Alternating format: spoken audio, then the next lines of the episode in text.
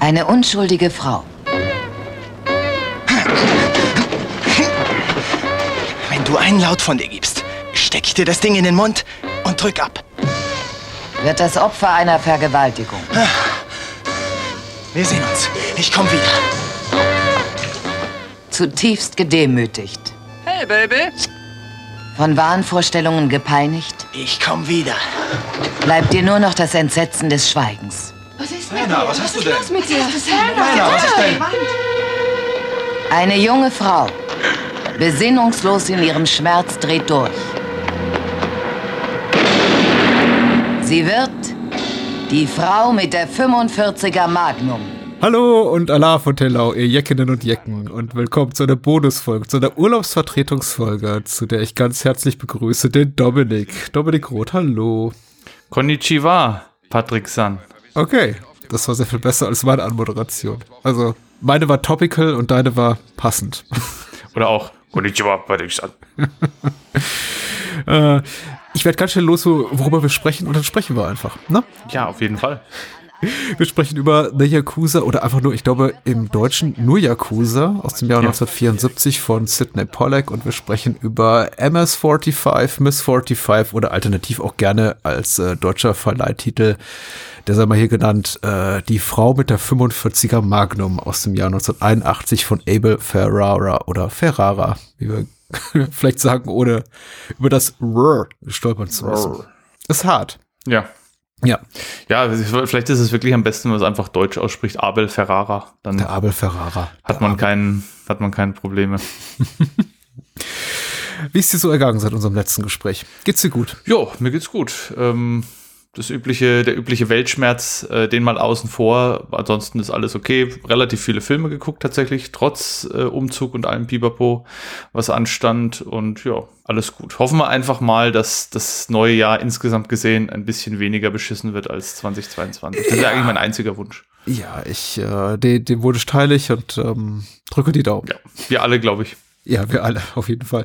Wir haben auf jeden Fall zwei sehr, sehr schöne Filme ausgewählt äh, und ich bin dir sehr dankbar, zumindest, äh, also ich bin dir für beide Filmvorschläge sehr dankbar. Hm, den zweiten hatte ich entschieden, aber äh, wählend aus einer äh, Longlist oder Shortlist, die du erstellt hattest und äh, vor allem für den ersten Vorschlag, The Yakuza, bin ich dir sehr zu Dank verpflichtet, weil das füllt eben wieder mal eine weitere Lücke in in meinem filmischen Wissen, die ich einfach mal hätte schließen sollen vor langer, langer Zeit, nämlich äh, Sidney Pollacks Yakuza bei dem ich es irgendwie geschafft habe, den über Jahrzehnte einfach auszusitzen und äh, niemals zu gucken, obwohl mich eigentlich alles an dem Film anlacht. Das Sujet, das Kinoplakat, äh, namhafter Regisseur, guter Cast. Ich meine, äh, Schrader und Town als Drehbuchautoren, zwei der unantastbaren Größen des New Hollywood Cinema. Also, was gibt es eigentlich nicht zu lieben an diesem Film? Und trotzdem habe ich es geschafft, den ein ums andere Mal an dem vorbeizugehen.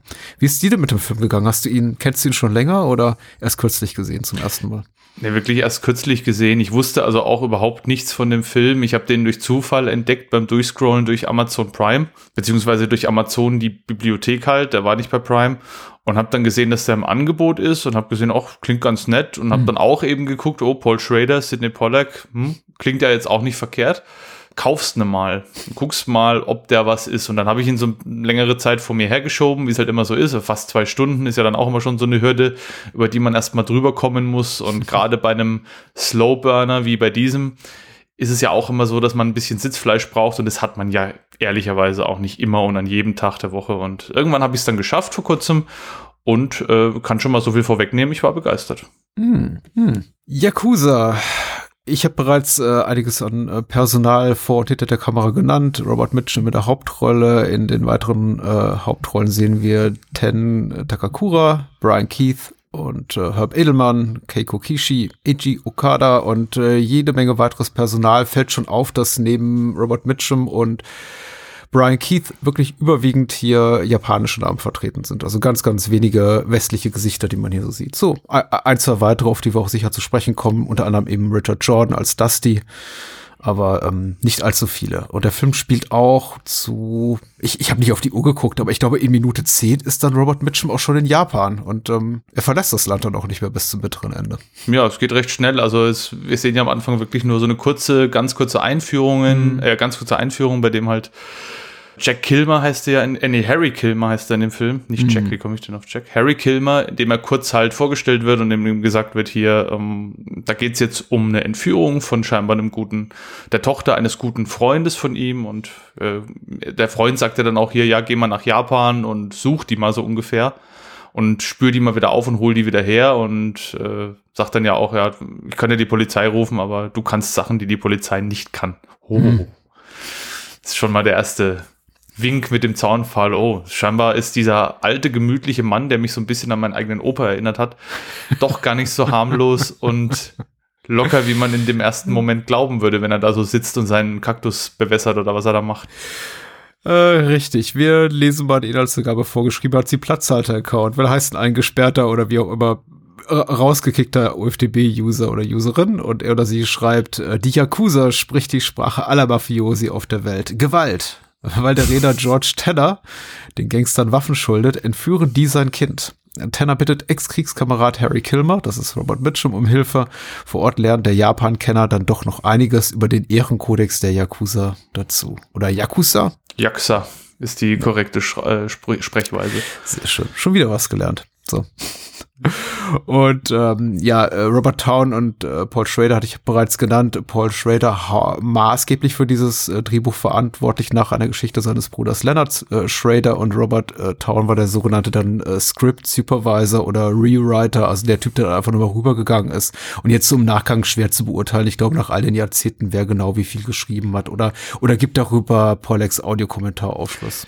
Leider nicht wirklich. Wobei ich dazu sagen muss, ich habe den Audiokommentar leider erst 20 Minuten zu spät dazu geschaltet. Ich habe mich dann kurzfristig umentschieden. Also ich habe den Anfang mit dem Audiokommentar gar nicht gesehen. Das war dann erst wirklich so ab dem Moment, wo Robert Mitchum dann in Japan ist, mhm. glaube ich. So ab dem ungefähr, so ab dem Punkt habe ich dann irgendwann gedacht, Mensch, Audiokommentar von Sidney Pollack, vielleicht ganz interessant. Hab den dann zugeschaltet, zumal er auch recht wenig gesagt hat für den Audiokommentar und man hat dann immer noch gehört, wie die Leute halt sich unterhalten und genau, da habe ich mir den dann für den Rest noch angeschaut, aber ehrlich gesagt hat er auch später darüber nichts mehr gesagt. Wenn es nicht im ersten äh, Moment war, in den ersten 20 Minuten, dann wohl nicht. Die UFDB-Inhaltsangabe klingt so schlicht. Ich fand die Handlung relativ komplex. Also nicht gleich von Beginn, da ist sie noch relativ geradlinig. Wir haben im Grunde ja so eine klassische Man-on-a-Mission-Prämisse. Also ähm, Harry Kilmer, Robert Mitchum, der quasi von einem alten Freund gebeten wird, ihm bei der Beseitigung eines Problems zu helfen. Und dann, ja, ja, folgt dieser Film eben auch diesem dieser Mission, also Harry Kilmer auf dieser Mission. Und im Grunde bringt er die auch möchte man sagen, mehr oder weniger, naja, eher mehr als weniger zu, zu einem erfolgreichen Ende, so in Minute, weiß ich nicht, ohne wieder auf die Uhr gesehen zu haben, Minute 30, 40, 50, so Pi mal Daumen. Und dann stellt sich eben raus, okay, da gibt's aber noch mehr zu tun und da liegt irgendwie noch mehr im Argen. Und eine ja. Liebesgeschichte ist auch noch dabei. Und alles Mögliche. Also da ist auch jede Menge Melodrama in dem Film. Was ich so gar nicht erwartet hatte. Wo, womit hat dich der Film so am meisten überrascht? Also ich glaube, am meisten überrascht hat mich tatsächlich diese lockere und gemütliche, fast schon gemütliche Atmosphäre, die der Film ausstrahlt. Mhm. Weil wir sehen ja quasi bis zu, wie du sagst, Minute 30 ungefähr vielleicht, oder ich glaube, es ist so um die 30. Minute, als es dann das erste Mal wirklich mit einer Action-Szene zur Sache geht. Bis dahin sehen wir ja eigentlich nur mittelalte bis alte Männer, die ja. sich relativ gemütlich unterhalten und die schlendern oder die mal sitzen oder die mal einen Tee trinken, aber mehr passiert eigentlich nicht. Und wir erfahren ein bisschen was über diese Menschen. Die öffnen sich ein Stück weit. Am meisten wahrscheinlich noch Robert Mitchums Figur, würde ich sagen. Mhm. Von der wir ja relativ am Anfang gleich erfahren, dass es noch einen anderen Grund gibt, warum er sich vielleicht jetzt ganz gerne in Japan aufhalten könnte, abgesehen jetzt davon, dass er dann ein Mädchen retten muss. Und das fand ich irgendwie so, die, diese Geschichte hat mich irgendwie so überrascht, dass er dann in diese Bar kommt. Er kommt ja dann in eine Bar, die nach ihm benannt ist. Ja. Und trifft quasi seine alte, ja, fast schon Ehefrau, nicht ganz Ehefrau, aber fast Ehefrau wieder. Und auch deren Tochter, die fast auch so ein bisschen was wie seine Tochter ist. Mhm. Und diese ganze Begegnung, die war einerseits so ganz seltsam, aber andererseits auch wieder so herzerwärmend liebreizend. Ne, die Tochter, die dann ihn erkennt und sich freut und wie er dann quasi seine ehemalige Partnerin überrascht und gleich sagt, hallo Liebling. Hm. So nach dem Motto, da bin ich wieder, ich war nur kurz Zigaretten holen, die letzten vier Jahre oder so, die sie sich nicht gesehen haben. Und, und sie ist dann halt auch kurz, die ist dann zwar kurz überrascht und natürlich auch gerührt und vom Donner gerührt, aber dann in der nächsten Szene sitzen sie dann zusammen, schauen alte Fotos an, trinken Sake und freuen sich ihres Lebens und man denkt sich, okay, scheinbar waren die beiden nie getrennt. Das ist auch so ein Moment, der mich tatsächlich äh, erst positiv überrascht hat, weil ich dachte, oh, okay, das sind zwei Schauspieler, die offenbar ihr Fach beherrschen und äh, die erzählt, der Film erzählt es eine Liebesgeschichte, sehr, sehr schön, ich bin aufgeschlossen.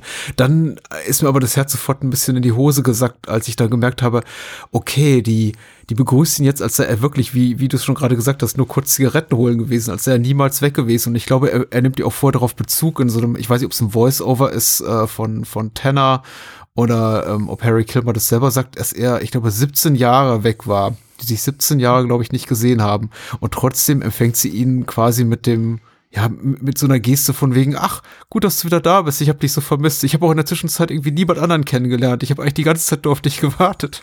Ja, stimmt, genau. Und ich dachte, oh nein, nicht diese Art von Liebesgeschichte, so von wegen, ja. äh, ich, Frau, werf mein Leben weg, um irgendwie auf den einen, einen Welchen da draußen irgendwie zu warten. Aber wenn man dann, später kommt ja noch so ein, ich möchte es jetzt nicht zu viel vorwegnehmen, aber später kommt jetzt noch mal so ein erzählerischer Kniff hier mit äh, ja. Tanaka, ähm, Tanaka Ken. Tanaka ja. Ken, mhm. genau, so rum. Und der, der macht es ja dann irgendwie auch wieder okay, das, was da passiert.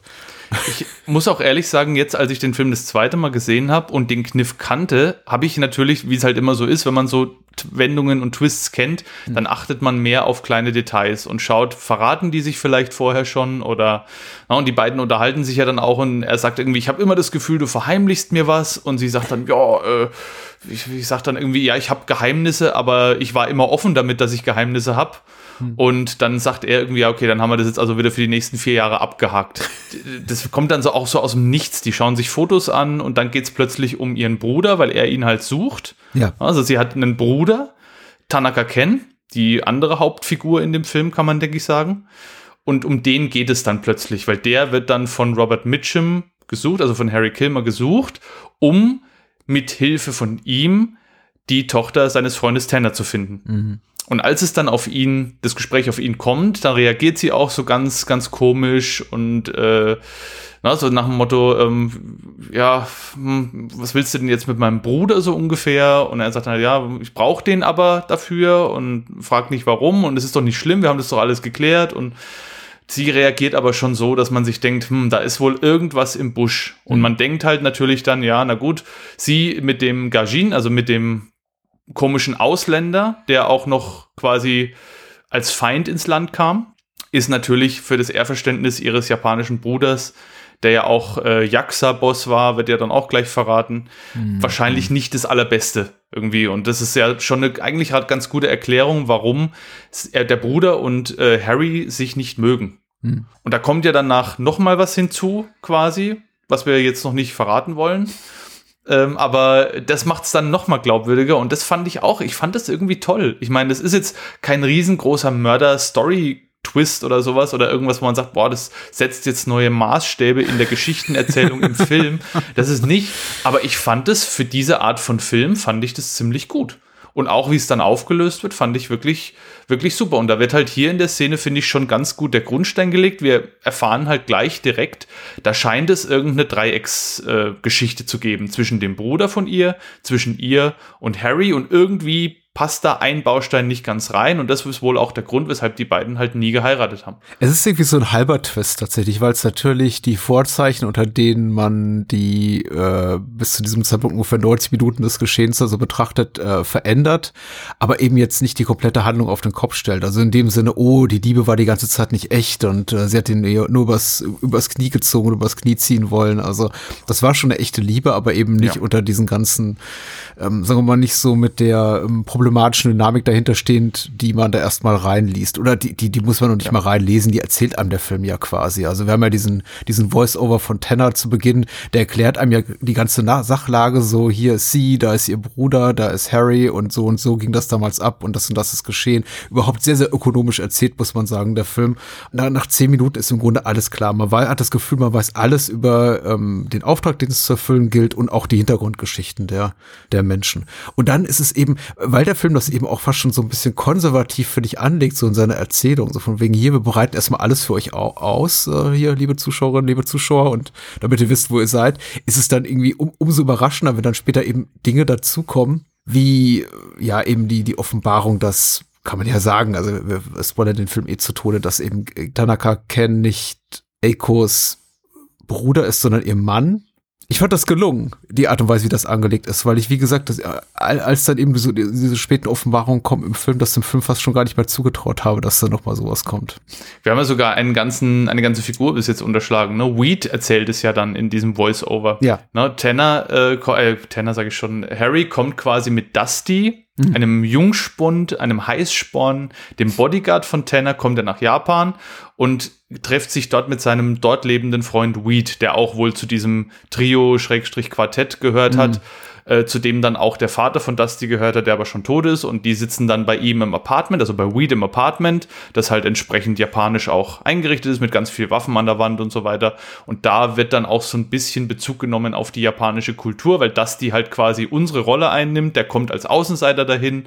Ne? Äh, Harry kennt sich aus, Weed kennt sich aus, die waren beide lange in Japan, Weed lebt sogar noch dort. Aber Dusty kommt halt quasi als Amerikaner dahin und sagt, wow, was ist denn das? Ein Schwert, ja, ich werde nimmer. Und dann nimmt er das Ding auch noch ungefragt von der, von der Wand und schneidet sich damit, der Vogel. Und das, das ist so, ich finde, das, das, ist so die, die Person, mit der wir uns halt am besten identifizieren können. Ne? Für die Leute, die den Film gucken, ich sag mal Amerikaner, die vielleicht jetzt nicht so bewandert sind mit japanischer Kultur, die nehmen ja Dustys Rolle quasi ein und er fragt dann halt auch Weed so wie aus der Nachtmütze, ja, als, als äh, Harry dann quasi zu Eco geht in die Bar ja, wo geht er denn hin? Und dann sagt halt Weed, äh, pass auf, Junge, setz dich mal hier zu mir und streichelt dabei noch seine Katze ganz ähm, plakativ und erzählt dann, wobei wir Harry durch die Straßen von Japan, durch, äh, durch die Straßen von Tokio schlendern sehen, erzählt er ihm dann die Geschichte, die wahre und einzigartige Geschichte von Echo und Harry. Ja, stimmt, das erfahren wir durch Weeds äh, Erzählung, nicht äh, Georges, Genau, er, ähm, er, erzählt dann und, und das Ganze ist unterlegt mit den Bildern, wie Harry dann halt noch Blumen kauft, schön, ein paar Blümchen. Ja und ne, damit er auch was zum Mitnehmen hat und noch eine Platte für Hanako, also für die Tochter von Eko. Mit ganz und toller Jessica Musik. Ganz genau, ganz großartige Musik, über die sie sich sehr freuen wird, wie ihre Mutter äh, treffend bemerkt. Und dann da, dabei erfahren wir dann halt diese ganze Geschichte, ne? wie, wie Harry als Soldat nach Japan kommt.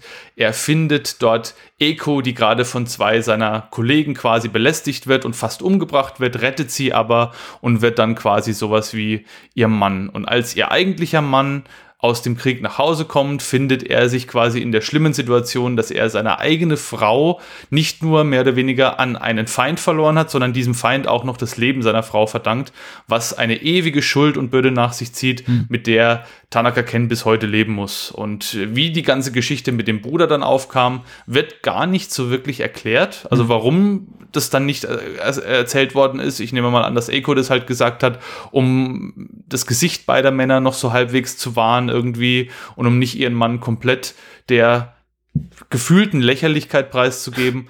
Aber äh, ja, sie erzählt ihm dann halt, es ist mein Bruder und äh, der Bruder, der angebliche Bruder ist dann in ewiger Schuld, seinem Feind gegenüber verbunden, was er eigentlich gar nicht sein will und ja, das verbittert ihn quasi. Ja, äh, nicht, nicht, nicht nur auf der Bildebene und Erzählebene spielt hier die Musik eine Hauptrolle, wenn hier Harry eine Platte da kauft, aber äh, eben auch, sondern eben auch auf der filmischen. Ich finde, äh, der, der Score von Dave Grosine, den finde ich ganz toll. Also extrem unterschätzte Größe des äh, 70er, 80er Jahre Kinos. Also jemand, der wirklich äh, Musik geschrieben hat, von die Reifeprüfung bis hin zu den Goodies, die wirklich einfach im Gedächtnis bleiben. Äh, Reifeprüfung natürlich zusammen mit äh, Paul Simon in Zusammenarbeit, aber einfach ein ganz toller Komponist und ich finde, seine Filmmusik hat, ist, glaube ich, so das einer der, der wirklich herausragenden Faktoren, die mich für den Film begeistern konnten. Also ich habe ich hab auch Kritikpunkte, die werde ich bestimmt auch noch später äußern, aber Dave Grosins Musik hier, die unglaublich harmonisch ist und, und melancholisch und auch so ein bisschen so ein Gegenentwurf ist zu der oftmals sehr, sehr ähm, nüchternen Haltung, mit der sich hier vor allem hier die Männer begegnen in diesem Film. Das ist alles immer sehr, sehr geprägt von Yakuza-Code und, und Ehrenkodex und, und so hat sich ein Mann zu, zu verhalten und ein Mann muss seiner Pflicht und seiner, seiner äh, moralischen äh, Aufgaben nachkommen und dazu eben irgendwie fast schon so als, als, als Gegenpunkt dazu Dave Grusins sehr, sehr melancholische, fast schon, ich weiß nicht, kitschig ist das falsche Wort. Ich habe heute ein bisschen Wortfindungsschwierigkeiten. Es ist klar, weil der Film überwältigt einen natürlich auch. Du bist noch überwältigt von der Erfahrung dieses Films. Ja, schon. Und der, seiner Bilder und seinen. Na, ich hatte noch nicht die Zeit und Muße, ihn mir ein zweites Mal anzugucken tatsächlich. Und ich bin, bin ein bisschen ratlos, weil in der Summe hat er mir auch sehr gut gefallen.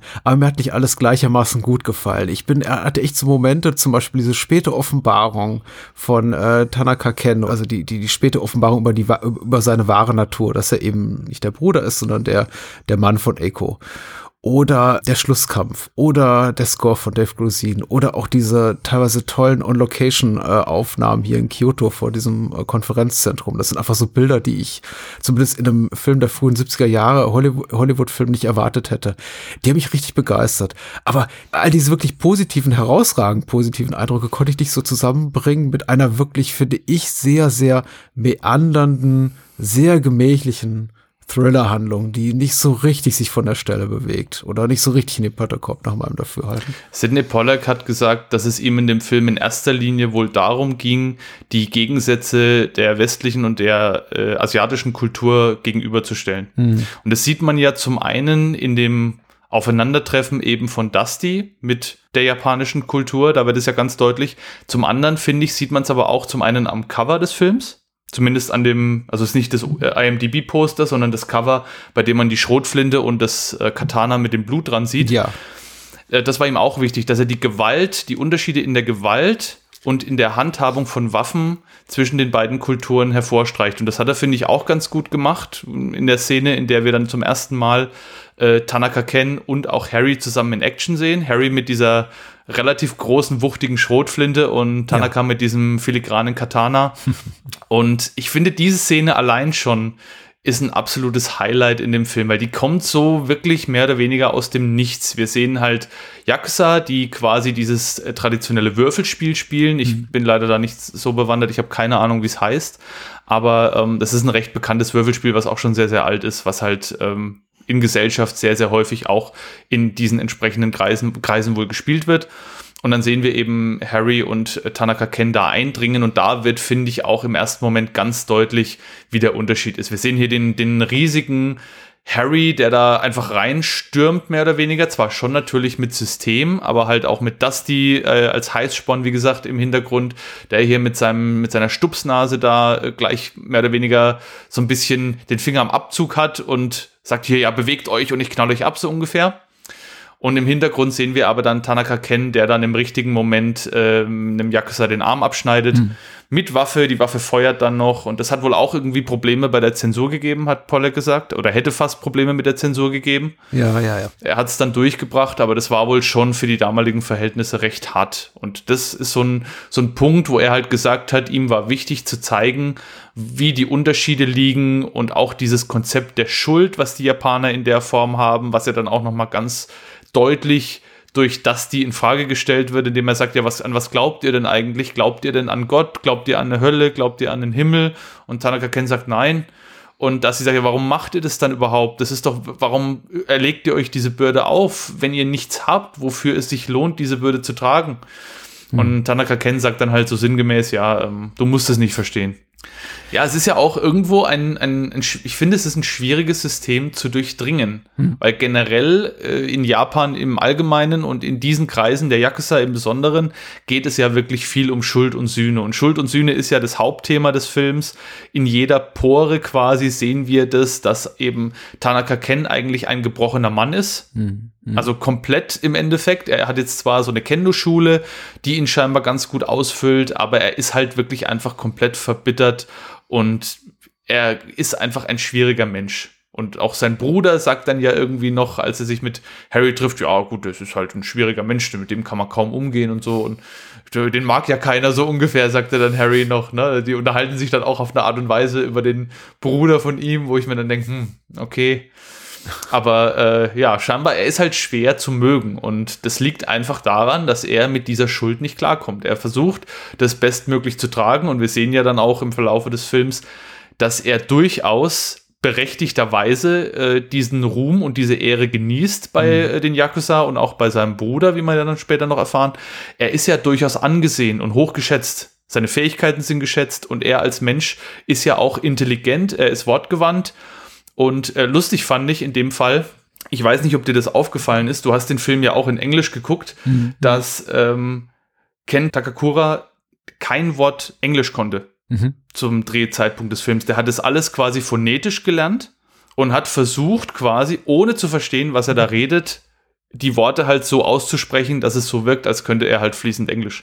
Und mir ist es, ich habe dann mal versucht darauf zu achten, mir ist es tatsächlich nicht so sehr aufgefallen. Ich meine, es ist ein ziemlich breiter japanischer Akzent, wie ihn viele JapanerInnen haben, verständlicherweise, weil es halt eine ganz sagen, andere ja. Art ist zu sprechen. Ne? Mhm. Also es ist jetzt nichts, wo man sich denken würde, boah, das ist jetzt aber jemand, der, der hat überhaupt kein Konzept von der englischen Sprache, sondern er spricht halt einfach wie jemand, der die Worte kennt, aber der halt einfach die Aussprache nicht so gut beherrscht. Absolut, aber nichts, ja. nichts Ungewöhnliches. Und ähm, da gab es wohl auch ein paar Szenen. In einer Szene sagt er zum Beispiel, als das ist dann kurz nachdem Harry diesen Messerangriff in der in diesem Dampfbad bekommt, in mhm. diesem in dieser Sauna Schrägstrich Bad, sagt er dann irgendwie, ähm, wie geht's denn deiner Seite? Also ähm, don't you have any problems with your side oder sowas? Und Ken Takakura hat aber gedacht, Side in dem Zusammenhang heißt jetzt die Seite, auf der er steht. Hm. Nicht die Körperseite, sondern quasi auf welcher Seite stehst du. Hm. Und hat dann immer wieder diesen Satz falsch betont und Sidney Pollack musste ihm dann über einen längeren Zeitraum irgendwie versuchen klarzumachen, dass es nicht hier um eine Seite geht, auf der ein Mensch steht, sondern auf die Körper, um die Körperseite, er, weil er halt gerade da äh, angegriffen wurde. Und solche Geschichten gab es wohl öfter mal beim Dreh, aber äh, wie man es sich auch vorstellt, wenn man sieht, wie Ken Takakura sich in dem Film verhält, der war halt sehr diszipliniert und logischerweise spielt er auch wirklich, also er spielt wirklich so, wie man es von einer Figur in diesem Umfeld erwarten würde. Ja. Ich finde, er liefert eine tolle Leistung ab. Ob er jetzt der japanische Steve McQueen ist, wie ihn Sidney Pollack betitelt hat, kann man drüber streiten, würde ich sagen. Gibt ein paar Szenen, in denen er mich ein bisschen dran erinnert hat, auch von der Frisur her und sowas, aber ich glaube, das war eher so ein überspitzter Kommentar. Es ist halt einfach, finde ich, eine Freude dabei zuzusehen, wie diese beiden komplett unterschiedlichen Menschen hm. so Stück für Stück zumindest ein bisschen zueinander finden und, und dann auch am Ende wirklich mehr oder weniger fast zu Brüdern werden. Der Weg ist vielleicht jetzt nicht immer 100% glaubwürdig und es ist auch ein bisschen gehetzt, finde ich. Das passiert halt recht schnell, so von wir mögen uns gar nicht, so jetzt äh, hier mein Finger, nimm bitte ja. und akzeptiere meine ewige Bruderschaft und mit Tränen in den Augen drückt er sich den Finger an die Stirn. Das sind so Sachen, ja, okay, gut, kriegt der Film von mir geschenkt, ist in Ordnung. Ich habe trotzdem irgendwie am Ende mit fast einer kleinen Träne im Knopfloch da gesessen und habe mir gedacht, Mensch, äh, diese beiden Süßkekse. Ja, na klar. Also ich finde auch so, solche Kritikpunkte, die jetzt vielleicht der Tatsache geschuldet sind, dass, der Film nicht äh, zeitgenössische an Anforderungen an unseren Blick auf japanische oder eben nicht die nicht westliche Kultur äh, betrifft, also wirklich auch geschenkt. Man muss eben auch berücksichtigen, der Film ist entstanden Anfang der 70er Jahre nicht in Hollywood, aber für Hollywood, ist eine Hollywood-Produktion, ist eine Studioproduktion oder waren eben nur bestimmte Sachen möglich. Also da, da konnte man eben noch nicht bestimmte Sachen in dem, in, in, der Art und Weise und Unbefangenheit zeigen, wie es vielleicht Independent-Produktionen, wie es denen vielleicht möglich war. Man muss ja einfach auch mal sehen, das war jetzt gerade mal ein paar Jahre nachdem Filme wie Easy Rider oder Bonnie and Clyde. Ja, diese, diese neue, dieses neue Richtig, amerikanische Kino, Prüfung, was halt kam, ne? Genau. Eben das komplette System umgewälzt haben und überhaupt erst, es überhaupt erst möglich war, so, solche Filme zu machen. Und äh, 1974 schon einen Film zu haben, der so auch differenziert auf die japanische Kultur blickt, ist schon was äh, Besonderes das hört sich vielleicht jetzt ein bisschen merkwürdig an, diese Lobhudelei im Kontext eines Films, in dem es eigentlich nur geht um die ja quasi japanische Mafia, um den japanischen Untergrund, die äh, japanische Berufskriminelle. Aber man muss eben sagen, klar, äh, er zeigt nur einen Aspekt der japanischen Bevölkerung, nämlich diesen kriminellen Mikrokosmos. Andererseits muss man eben auch positiv sagen, er macht sich nicht dieses äh, Exotizismus äh, schuldig, mit dem viele Filme, die in Japan spielen oder überhaupt außerhalb vielleicht der USA spielen, noch immer auf fremde Kulturen blicken. Also da kenne ich viel unangenehm, unangenehmere Beispiele aus jüngeren Jahren, wo ich wirklich das Gefühl habe, okay, Leute, sind wir nicht darüber hinweg, dass es in Japan mehr gibt als äh, Männer, die sich Teenie-Schlüpfer an Kaugummiautomaten ziehen oder so. Yakuza ist da schon sehr, sehr differenziert und auch sehr, sehr erwachsen. Das fand ich sehr schön. Das ist ein betont erwachsener Film. Wir sehen auch die, die Menschen, die wir sehen, sie haben auch alle ein durchaus reifes Alter. Da ist überhaupt kein Ethno-Kitsch drin, da ist überhaupt, da, da sind nicht viele Plattitüden drin. Die haben alle ihr Leben gelebt, die haben alle Erfahrung und die müssen sich nicht erklären. Und die müssen auch die Welt, in der wir uns so bewegen, nicht erklären. Da wird nicht gesagt, oh, hier, guck mal Tokio und wir kriegen erstmal so ein bisschen Sightseeing. Nee, die Stadt trägt zur, zur Stimmung des Films bei. Sie ist allerdings nicht eine Hauptfigur im Sinne von, oh, guck mal, wie toll das hier alles ist. Es ist ja verrückt. Guck mal hier, die Japanerinnen und Japaner, sondern es ist eine Selbstverständlichkeit. Und das habe ich eben sehr, sehr genossen. Ich fühle mich hier wirklich als ähm, erwachsener Mensch auch gewertschätzt und gut aufgehoben, weil ich mich eben um, umgeben sehe von Menschen, die eben auch ein gewisses Maß an Lebenserfahrung haben und das auch ernst nehmen, was sie da tun lang umwunden zu dem Punkt zu kommen, den ich eigentlich machen wollte. Ich genieße es, erwachsene Filme zu gucken, wo ich nicht immer das Gefühl habe, dass mir gesagt wird, oh, guck mal, spannend, ne, guck mal, guck mal hier, guck mal, guck mal. Das ist richtig, ja. Und selbst die Nebencharaktere sind ja, stehen ja wirklich mit beiden beiden im Leben, wie du sagst. Ne? Eko ist eine gestandene Person, die wirklich auch was anders als man ja eigentlich meinen sollte, wenn man den Kontext jetzt kennt mit ihrem in Anführungszeichen Bruder, die wirklich ja auch selbst alleine gut klarkommt. Sie hat eine eigene Bar, die sie super verwaltet. Das wird ja dann auch nochmal kurz angedeutet, wenn dann so ein Lieferant kommt, den sie dann nebenbei so ein bisschen abfertigt. Und sie spricht natürlich auch gut Englisch, fließend Englisch, was man mhm. ja auch erwarten würde, wenn sie lange mit Harry zusammengelebt hat. Ihre Tochter ebenso. Die wirken alle wirklich wie authentische Figuren, wie authentische Menschen. Und, mhm. und ich fand auch, abgesehen jetzt von ein paar komischen Sachen, wenn halt Harry jetzt irgendwie zu Hanako sagt, you're a Knockout, ähm, und sie sagt dann Knockout, und er sagt dann, ja, du bist so, siehst so toll aus. Das, es gibt schon so ein paar Cringe-Momente, die halt ja. aus der damaligen Zeit sind, oder ein paar unangenehme Witzchen oder sowas, die werden schon mal hier und da eingestreut, aber das ist nichts, äh, wo man jetzt drauf verweilen würde oder sowas oder Sachen, die lange im Gedächtnis bleiben. Das sind halt kurze Momente, die sind gleich wieder vorbei. Und dann leben wir weiterhin mit diesen Figuren, mit diesen Menschen, die alle eigentlich nur eins wollen, nämlich irgendwie ihr Leben leben mhm. und irgendwie ähm, ihr Alter leben, sage ich jetzt mal das rechne ich dem Film eben auch hoch an. Und wie du sagst, die japanische Kultur wird hier eben nicht auf einen Podest gehoben und angeleuchtet und alle laufen vorbei und sagen, boah, guck mal da, was ist denn das? Boah, das ist so komisch, so nach Freakshow-mäßig. Sondern die ist einfach da und Harry sagt ja auch an einer Stelle irgendwie, ähm, irgendwie erkenne ich nichts mehr wieder, alles ist woanders, ich finde mich hier nicht mehr zurecht. Ja. Und Weed sagt dann, ja, äh, die Japaner sind anders, die haben sich verändert, aber es ist immer noch Japan. Ja. ja und, ja. und irgendwie wirkt es auch so, wie als würde Harry nach Hause kommen und man nimmt ihm auch ab, was ja, finde ich, auch nicht selbstverständlich ist für Filme dieser Zeit, dass er eben in dieser, in diesem Umfeld, in diesem Land lange Zeit gelebt hat. Ja. Eben auch die Sprache spricht, er kennt die Gepflogenheiten, er weiß, wie man sich dort verhält obwohl er ja eigentlich mehr oder weniger wie so ein typischer bärbeißiger, etwas wortkarger, äh, ja, Bilderbuch-Amerikaner rüberkommt, ne, mit entsprechender Schmalzlocke, ein, ein in Würde gealterter Mann, sage ich jetzt mal, der zwar natürlich die Zeichen des Alters zeigt, aber der auch immer noch anpacken kann, wenn es drauf ankommt. Ein ehemaliger Soldat, jemand, hm. der eine entsprechende Ausbildung genossen hat, das ist ja alles in ihm drin. Aber in ihm ist eben auch diese gewisse Demut, die er eben an den Tag legt, wenn er sich eben auch mit Tanaka Ken oder mit Goro oder sowas unterhält. Ich finde, er, er macht es sehr, sehr gut und deswegen, mich hat es gewundert, weil Sidney Pollack hat gesagt, dass Robert Mitchum an dem Punkt in seiner Karriere schon wirklich fast schon nicht gebrochen, aber schon wirklich jemand war, der sich selber auch nicht mehr als, als Schauspieler bezeichnet hat. Mhm. Er hatte mal gesagt, er ist eine Schauspielerin. Und er musste quasi von Sidney Pollack regelrecht angetrieben werden, um in dem Film die Leistung zu erbringen, die er dann am Ende bringt. Und ich finde, das merkt man nicht. Also ich habe das dem Film in keinem Moment angemerkt, dass Robert Mitchum sich da jetzt wirklich extrem viel Mühe geben muss und fast einen abbricht, um diese Figur gut darzustellen, sondern das wirkte eigentlich alles recht souverän. Und ähm, ob das jetzt ein Zeichen ist für seine schauspielerischen Qualitäten oder für die mhm. Regie von Sidney Pollack, das weiß man natürlich nicht. Aber ähm, mhm. es war halt so, er hat halt so gesagt, irgendwie, ne, Robert Mitchum ist ein Relikt Und auch Harry Kilmer ist ein Relikt. Mhm. Und vielleicht war auch das der Grund, warum das so gut rüberkommt. Ja, absolut, ja. Weil äh, das, was du zuletzt gesagt hast, möchte ich auch nochmal unterstreichen. Ich tue mich aber auch ein bisschen schwer mit der Beurteilung von Schauspiel genau und wie oft es einfach gutes oder schlechtes Schauspiel der, der Kamera, dem Editing, der, der Inszenierung oder dem, ja, dem, dem Schauspieler oder der Schauspielerin selber geschuldet. Ich, ich weiß es oft genug nicht. Aber ja, ganz richtig, im Falle von Robert Mitchum ist es, glaube ich, ganz wichtig, dass wir bereits mit diesem Mann, also nicht mit seiner Figur, aber mit dem Schauspieler Mitchum eine Historie haben. Wir kennen ihn eben aus anderen Stoffen, der 40er, 50er, 60er Jahre, wo er seine großen Rollen gespielt hat. Wir wissen eben, er ist älter hier. Er ist eine Figur, die hat bereits ein, ein, ein Leben gelebt, eine Geschichte hinter sich. Wir, gerade der Beginn des Films ist extrem oft rekurrierend auf frühere Ereignisse aus früheren Lebensjahren und Jahrzehnten und sehr, sehr in der, sehr, sehr der Vergangenheit verhaftet.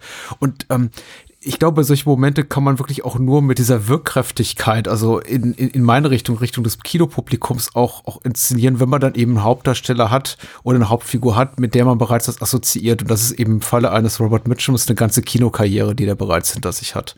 Und ich glaube, deswegen funktioniert es auch so gut. Ich fühle mich sofort da dem verhaftet, der, der, der fühlt sich richtig eingelebt an, wenn der eben auch was erzählt über japanische Moralvorstellungen und den Yakuza-Kodex, äh, äh, dann fühlt sich das an, nicht wie ähm, Westplaning, abgeleitet von Mansplaining, sondern es fühlt sich eben an wie jemand, der sich auch wirklich äh, verdient hat, solche Statements machen zu dürfen und nicht wie hier, ach guck mal, da kommt der, da kommt der Amerikaner und erzählt euch mal, wie, wie, wie es so läuft. sondern der, der darf das eben auch. Und der Film überstrapaziert es auch nicht. Und äh, wie gesagt, ich finde, das fühlt sich wunderbar an und das überträgt sich eben auch die Stimmung, die Mitchum da reinbringt, als, als Hauptfigur, dieses bereits Vertraute, als zur Ruhe gekommene, überträgt sich eben auch auf den ganzen Inszenierungsstil und, und in, in dem Pollack versucht, zu dem den naheliegenden Reizen zu widerstehen, die so ein Dreh, die so Drehorte wie Kyoto oder Tokio mit sich bringen. Und eben, ja, was mir zum Beispiel aufgefallen ist, es gibt ganz wenige Establishing-Shots, äh, die so sagen, ach guck mal hier, wir machen mal so ein bisschen Touri-Programm, sondern wenn äh, Tanaka Ken zum Beispiel in diese Spielhalle reingeht, dann sehen wir ihn einfach plötzlich da drin und wie er sich da durchschiebt zwischen diesen äh, Automaten, nur um dann ein Gespräch zu führen. Und der Film verweilt nicht lange auf diesem, was bestimmt für viele Zuschauer in, in den USA, aber überhaupt hier auch, auch vielleicht in Europa ganz merkwürdig äh, gewirkt haben muss, dieses Setting oder irgendwie befremdlich, sondern es ist einfach eine Selbstverständlichkeit, dass er da ist. Und da wird eben Gespräch geführt, weil da kann man sich eben einigermaßen, also in der Öffentlichkeit äh, privat unterhalten, weil eben die Lautstärke so hoch ist. Und wie gesagt, da gibt's Filme, die, die reiten, die würden auch, auch aus späteren Jahren, die würden darauf viel, viel mehr rumreiten, auf diesem Exotizismus, der irgendwie auch da drin liegt, so. Guck mal, Tokio ist nicht Berlin. Oder Los Angeles. Ja, das, die einzigen, wie du sagst, Establishing Shots sind ja eigentlich wirklich nur in diesen Räumen mit diesen japanischen Shoji-Wänden, mit diesen Papierwänden, ne, wo die Yakuza halt sich aufhalten. Das ist so ein typisch japanischer Moment. Die knien alle dort, so wie es halt dort üblich ist, auf diesen flachen ähm, Bänken mit diesen kleinen flachen Tischen dinieren und trinken Sake und spielen eben. So, das ist so ein Moment, wo ich sage, okay, da sehen wir, wir sind in Japan. Mhm. Ansonsten gibt es ja eigentlich äh, nur eine weitere Szene, in der der Film mal ein bisschen protzt, sag ich mal, nämlich die Szene mit Goro in diesem Convention Center in Kyoto. Ja, ja. Ne, wo Toll. wir auch wirklich von außen schön diese tollen Stege sehen mit Wasser und Koi-Karpfen oder was da drinnen ist. Und ja, die ja. laufen dann auch da drüber. Und das sagt, lustigerweise hat das Sidney Pollack auch gesagt, er hat sich mit dem Film so viel Zeit genommen, dass es ihm selbst fast manchmal unangenehm war, weil diese Szene zwischen Harry und ähm, Goro, die ist ja unglaublich lang. Ja. Ich weiß nicht, ob du das auch so empfunden hast, ja, ja. geht ja endlos. Dann setzen sie sich mal, dann laufen sie, dann stehen sie irgendwo, dann sind sie bei ihm im Büro, dann sitzen sie draußen und es geht ja die ganze Zeit und es hört und hört und hört nicht auf. Und er hat dann auch irgendwie gemeint, ja, ich habe versucht, die Leute in Bewegung zu halten. Er hat gesagt, lauft mal dahin, geht mal dorthin, jetzt machen wir mal draußen am Wasser, jetzt gehen wir mal hier äh, in diese äh, Übersichtsplattform und so weiter.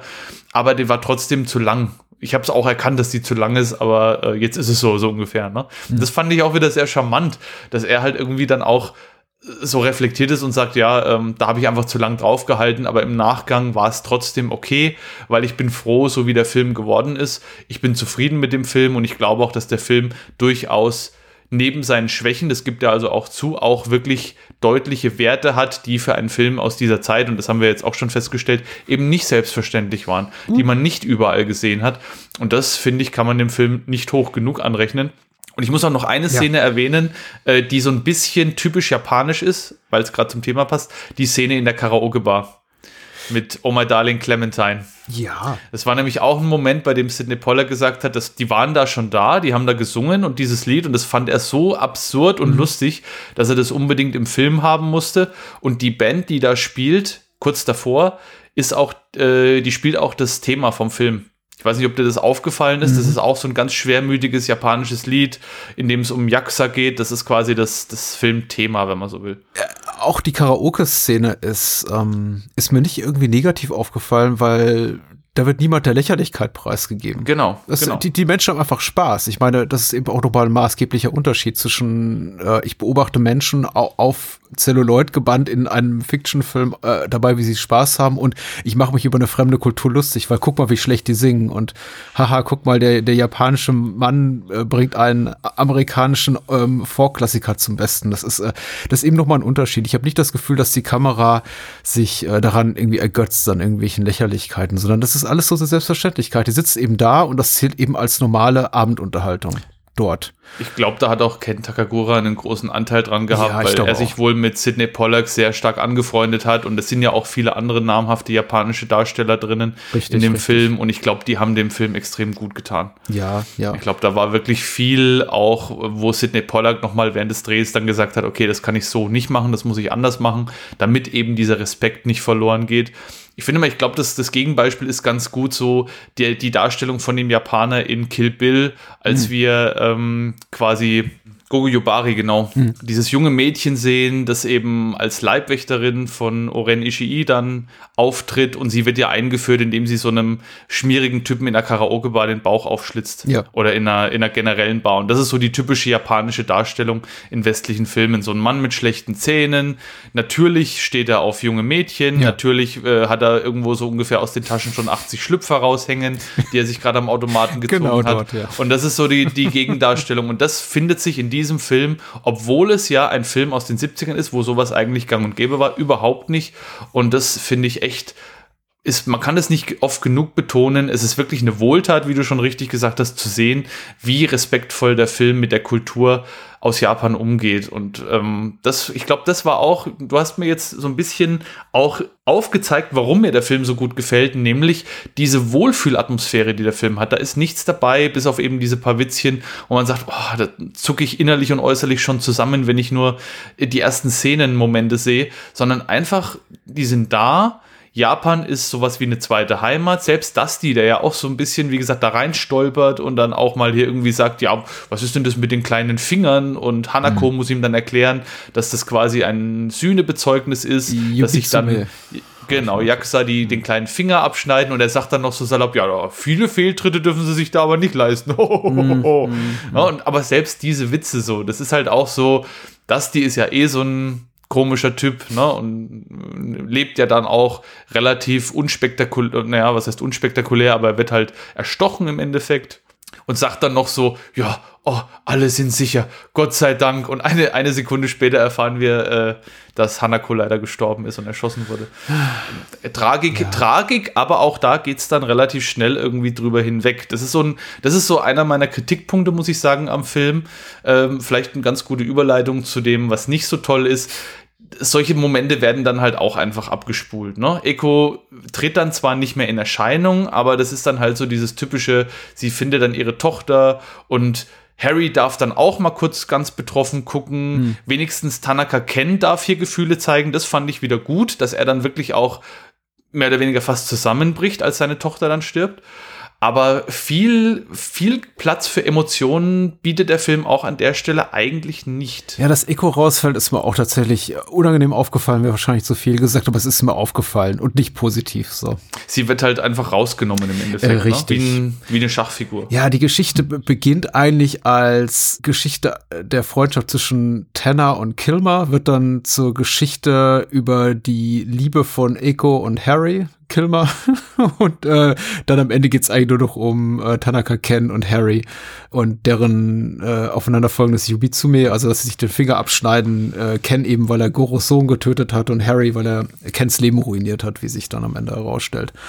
Und ähm, sie, sie spielt da keine wirkliche Rolle mehr. Also der Film verlagert so ein bisschen sein, sein Augenmerk auf äh, verschiedene Figuren, wobei immer Harry im, äh, Hintergrund, im, im Mittelpunkt steht. Was eben auch nicht uninteressant ist, dass er einfach immer dabei ist, aber im Grunde der, der Film so im alle 15 bis 30 Minuten eine neue Nebenfigur in den Mittelpunkt rückt. Ich meine, kann, kann man auch gut finden, kann man auch schlecht finden. Also wie gesagt, auch das, auch das, was ich gerade eben nur explizit benannt habe, dieser fehlende Touri-Kitsch-Blick auf Japan, den wir hier eben nicht kriegen, das könnten, glaube ich, auch, also ich finde es positiv, wie gesagt, aber es könnte man dem Film eben auch negativ ankreiden, wenn man sagt, ich will einfach ein bisschen mehr ja, Japan-Flair hier haben und ein bisschen mehr Fun. Also das, was du eben da ja. beschreibst. Die Killerin in der Schulmädchenuniform, die hier den äh, stickenden, dickleibigen Yakuza kalt macht und irgendwie einfach nur ein bisschen mehr auf Klischees rumreitet. Ja, klar, aber das ist das eben nicht. Das ist es nicht, genau. Damit muss man sich abfinden. Wenn man das in dem Film sucht, wird man definitiv enttäuscht werden.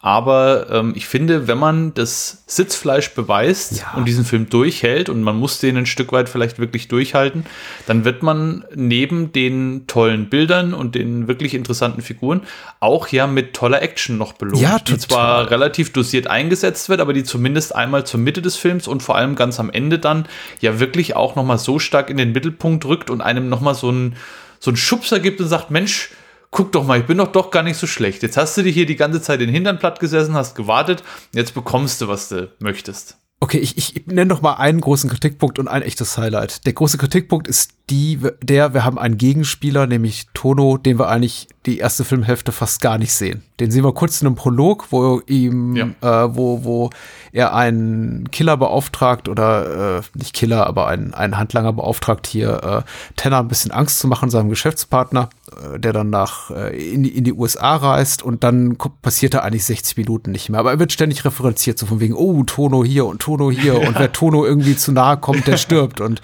ich denke, wer, wer ist das eigentlich? War das der Typ im Prolog? Ich weiß nicht, ja. ob er da namentlich genannt wird, der da am Schreibtisch sitzt, aber muss er wohl gewesen sein. So oder so, er taucht eigentlich nicht auf in der ersten Filmstunde, so gut wie nicht. Und deswegen sage ich auch, die Handlung, das es, es dauert. Ich möchte hier auf der Han Handlung als maßgebliches Qualitätskriterium eines Films herumreiten, weil ich das normalerweise nie tue. Aber in dem Fall, wenn du eben, wenn mir der Film immer signalisiert, hier gibt es eine Thriller-Handlung zu erzählen, möchte ich schon ein bisschen bisschen, dass, dass sie ein bisschen immersiver gestaltet ist, dass sie mich mehr irgendwie ein, ein, mich auch ein bisschen mehr an die Hand nimmt und sagt, hier guck mal, hier ist der böse Tono und jetzt zeigen wir dir mal, was er für böse Sachen macht und nicht immer nur gesagt zu bekommen von Figuren, die sagen, oh, uh, komm dem bloß nicht zu nah, weil ich möchte gerne was sehen, ja. ne? Show, don't tell ja. und so weiter, bla bla bla.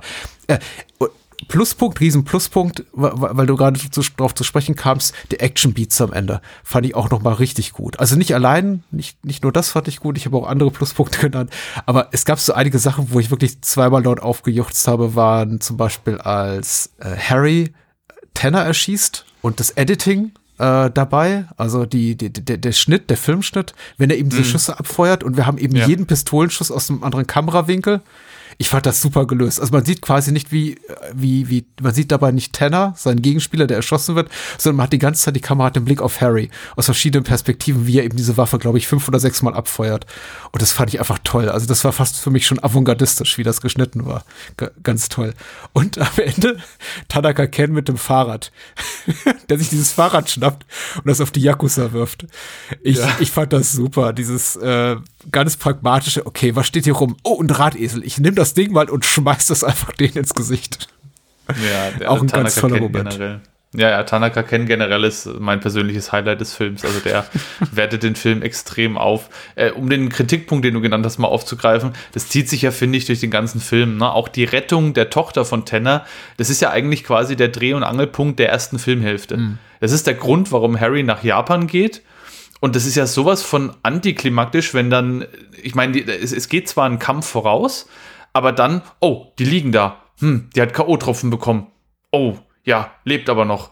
Zack, weg. Und sofort dann, die Tochter ist nie wieder Thema. Ja. Ne, das ist dann einfach, das ist abgehakt und dann ist es durch. Und dann geht es aber wirklich weiter mit, ja, äh, was sind denn eigentlich die Beweggründe und so weiter. Der Film verliert sich in seinen diversen Handlungs- und Nebenhandlungssträngen einfach ein oder zweimal zu häufig, finde ich. Ja. Um eine kohärente Handlung dem Zuschauenden anzubieten. So, so war mein Eindruck. So, ne? das, es, es gibt viel Schönes an dem Film, viel zu loben, das haben wir ja gerade hervorgehoben, aber es gibt eben auch diese Punkte, wo man dann sagt, okay, wenn ich mir den Film wegen der Narrative anschaue, dann laufe ich das eine oder das andere Mal in die Sackgasse und denke, wie bin ich denn jetzt hier gelandet und wo geht es denn jetzt weiter? Und ach, da hinten geht es weiter. Ja gut, da hätte ich jetzt als allerletztes gesucht. Mhm.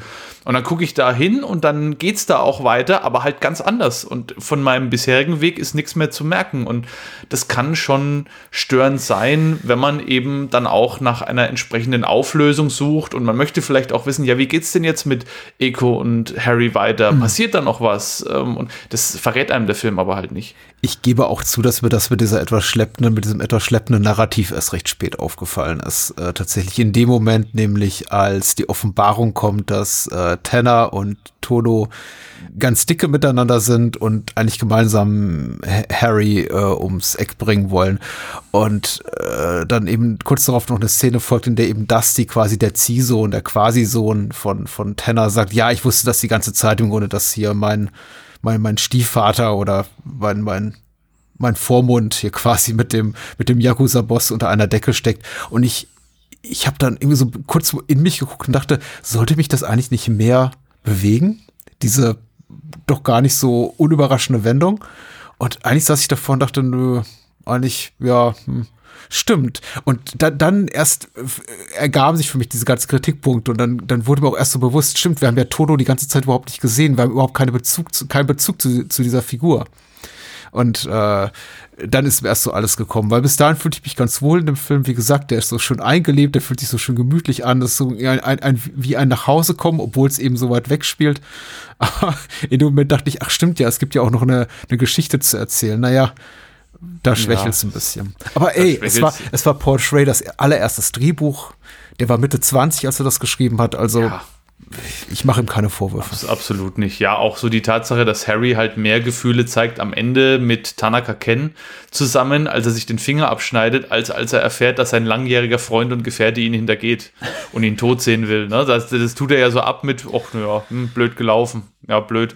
Aber dann am Ende, der Mensch, mit dem er nie eine Beziehung hatte, ist jetzt plötzlich sein bester Freund und das bewegt ihn so stark, dass er sich den Finger abschneidet und unter Tränen gibt er ihm diesen Finger und Tanaka Ken weint auch fast und drückt diesen Finger an sich, als wäre es sein größtes Besitztum. Und ja, das sind so Sachen, da kann man, da kann man drüber hinwegsehen, finde ich, bei den Qualitäten des Films ansonsten, aber man muss ihn nennen, wenn man dem Film gerecht werden will. Und ich glaube, Sidney Pollack hat es auch erkannt. Er deutet auch in dem Audiokommentar oder sagt es teilweise sogar auch an, dass er weiß, dass der Film Schwächen hat. Er sieht es auch ein, aber er weiß eben auch, dass es in dem Film nicht von der Hand zu weisende Qualitäten gibt, die den auch heute noch sehenswert machen. Und ich finde, Absolut. das ist so ja. die Quintessenz. Wenn man über diese Unzulänglichkeiten hinwegsehen kann, dann bekommt man einen wirklich solide, mehr als solide gemachten Film, der ein paar wundervolle Einstellungen bietet, der tolle Action beinhaltet, die auch super gefilmt ist, tolle Musik, wie du sagst, auch wirklich eine tolle Darstellung japanischer Kultur für die damalige Zeit und DarstellerInnen, die ihr Fach verstehen. Ja. Super Schlusswort. Ich habe dem nichts hinzuzufügen. Wir sprechen über die Frau mit der 45er Magnum. peng, peng oder Miss 45 oder MS 45, äh, 45 in dem Titel hier ein Wortspiel mit dem Punkt direkt davor abzielend auf den Durchmesser des Geschosses? Ja, wahrscheinlich, ne? Ja. Die ja. deutsche Fassung sagt, das ist die Frau mit der 45er Magnum. Es gibt keine Magnum in diesem Film, haben wir im Vorgespräch schon festgestellt. Also, stimmt. Was hier ein Revolver wäre und äh, Revolver wäre, ja. hier gibt's nur Automatikpistolen. Klingt aber halt gut und sieht gut aus auf dem Poster vielleicht. Ich glaube, Magnum klingt einfach gut. In den Ohren, ja. in den Ohren der Deutschen. Magnum PI und das Eis Magnum und so viel positive Erinnerungen ja, ja. Wort. Da klatschen wir es doch mal einfach aufs Poster. All das gab es natürlich in 81 noch gar nicht, aber egal. Egal. Natürlich. Geschenkt. Geschenkt. So. Ja, das beweist doch wieder, was für ein Visionär Abel Ferrara war. Abel Ferrara, richtig. Mit Alles vorhergesehen. seinem Film aus dem Jahr 1981. In der Hauptrolle sehen wir Zoe Tamerlis Lund. Ich bin mir wirklich im Unklaren darüber, wie der Name ausgesprochen wird. Ich weiß, dass sie damals als äh, Zoe Tamerlis Lund geführt wurde und dann zu verschiedenen Punkten in ihrer Karriere als Zoe Tamerlis äh, äh, genannt wurde oder Zoe Lund, äh, als sie eben noch verheiratet war mit dem Ehemann äh, eben dieses Namens. Aber ich nenne sie jetzt mal Zoe Tamerlis im Kontext dieser Filmbesprechung als Thana, spielt die Hauptrolle. Ebe Ferrara selber hat äh, einen kleinen Gastauftritt in einer sehr unangenehmen Rolle und ansonsten in weiteren Ro äh, Rollen sind noch vertreten Albert Zinkes, Darlene Stato, Helen McGarra und Editha Sherman, wobei all diese Namen einem wahrscheinlich nichts sagen müssen, denn sie hatten jenseits dieses Films wirklich keine großen Kinokarrieren die Frau mit der 45er Magnum, die Haupt, äh, die Inhaltsangabe geschrieben hat, hat bei der UFDB Dennis O. und Dennis schreibt, die stumme Thana arbeitet in einer Kleiderfabrik in New York. Tagtäglich wird sie auf dem Weg nach Hause von Männern belästigt und schließlich von einem Mann mit einer Plastikmaske brutal vergewaltigt. Klammer auf, sage ich mal, das ist Mr. Ferrara. Nachdem sie die Tortur über sich hat ergehen lassen, überrascht sie noch am gleichen Abend in ihrer Wohnung einen Einbrecher. Erneut wird sie vergewaltigt, diesmal erschlägt sie den Täter allerdings und zerstückelt seine Leiche von nun an zieht Thana als Männermordender Angel of Vengeance durch New York, womit auch, glaube ich, noch einer der Alternativtitel dieses Films genannt wurde. Schwere Kost. Ja, äh, schwere Kost, ein Film mit der stolzen Tradition der von Rape and Revenge Thrillern wie Straw Dogs, uh, I Spit on Your Grave, uh, Thriller, A Cruel Picture. Mit all diesen Filmen hat äh, Miss 45 gemein, äh, dass eine, dass unsere Protagonistin hier gleich mehrfach äh, vergewaltigt wird. Sehr, sehr unangenehm. 81 musste man anscheinend schon ein bisschen mehr bieten als einfach nur, ja, fühle mich nicht so wohl, heute ist nicht mein Tag, ich greife mal zur Waffe. Also das Sujet harter Tobak. Über die Umsetzung reden wir gleich. Äh, wie bist du auf den Film gekommen? Ich glaube, durch, also äh, ursprünglich gekommen bin ich auf den Film durch Thriller. Ich habe den aber auch lange vor mir hergeschoben. Ich habe den erst vor ein paar Jahren zum ersten Mal gesehen. Ich glaube, erst letztes oder vorletztes Jahr sogar. Also noch gar nicht so lange her, weil ich wirklich mittlerweile echt ein Problem habe mit diesen Vergewaltigungsszenen in Filmen. Wir hatten es ja beim letzten Mal schon, als wir von Syndikat des Grauens mhm. gesprochen haben, mhm. davon, dass diese Szenen einfach gerade in der Art und Weise, wie sie zu der damaligen Zeit oft inszeniert wurden, dass die einfach irgendwie einen Nerv treffen, bei dem man sagt, okay, das habe ich jetzt vielleicht einmal gesehen, unvorbereitet, aber das muss ich mir jetzt kein zweites oder drittes Mal anschauen. Äh, zumal diese Gewalt ja auch heute noch viel zu real ist im Endeffekt. Und das sind so, so Punkte, wo ich dann sage, die Inszenierung kann das ein Stück weit, ich sag mal, entkräften mhm. und die, die, die Wucht rausnehmen, aber dann ist wieder die Gefahr der Verharmlosung. Also ich finde diese Szenen einfach insgesamt unangenehm und, und äh, die, die tun mir einfach nicht gut. Und deswegen habe ich den Film lange vor mir hergeschoben. Und dann habe ich den mal geguckt auch, weil ich eben Abel Ferraras andere Filme so interessant finde. Der hat ja eine, eine unfassbar farbenfrohe Filmografie, ja. Äh, die verschiedensten Stoffe irgendwie, alles zwar mit, mit einem ähnlichen Ton, aber doch komplett unterschiedliche Filme. Und das hat mich dann dazu geführt, den mir mal anzugucken. Und ich muss sagen, mich hat er ehrlich gesagt überrascht. Ich habe dem Film, ähnlich wie auch sein Driller Killer, ich habe was komplett anderes erwartet als das, was ich dann bekommen habe. Aber was ich bekommen habe, war trotzdem gut. Also es hat meine Erwartungen zwar nicht erfüllt, aber auf andere Art und Weise irgendwie erfüllt. Erwartungen, die ich gar nicht wusste, dass ich sie habe, wurden dann erfüllt und die, die ich hatte, nicht. Mhm. Aber ähm, ich glaube, das ist auch so ein was, was sich wirklich bei Abel Ferraras Filmografie so durchzieht. Die Filme sind halt einfach schwer zu greifen, finde ich. Die sind schwer einzuordnen. Mhm. Da sind ganz, ganz viele verschiedene Elemente drin, die sich teilweise auch widersprechen oder man meint, dass die sich widersprechen.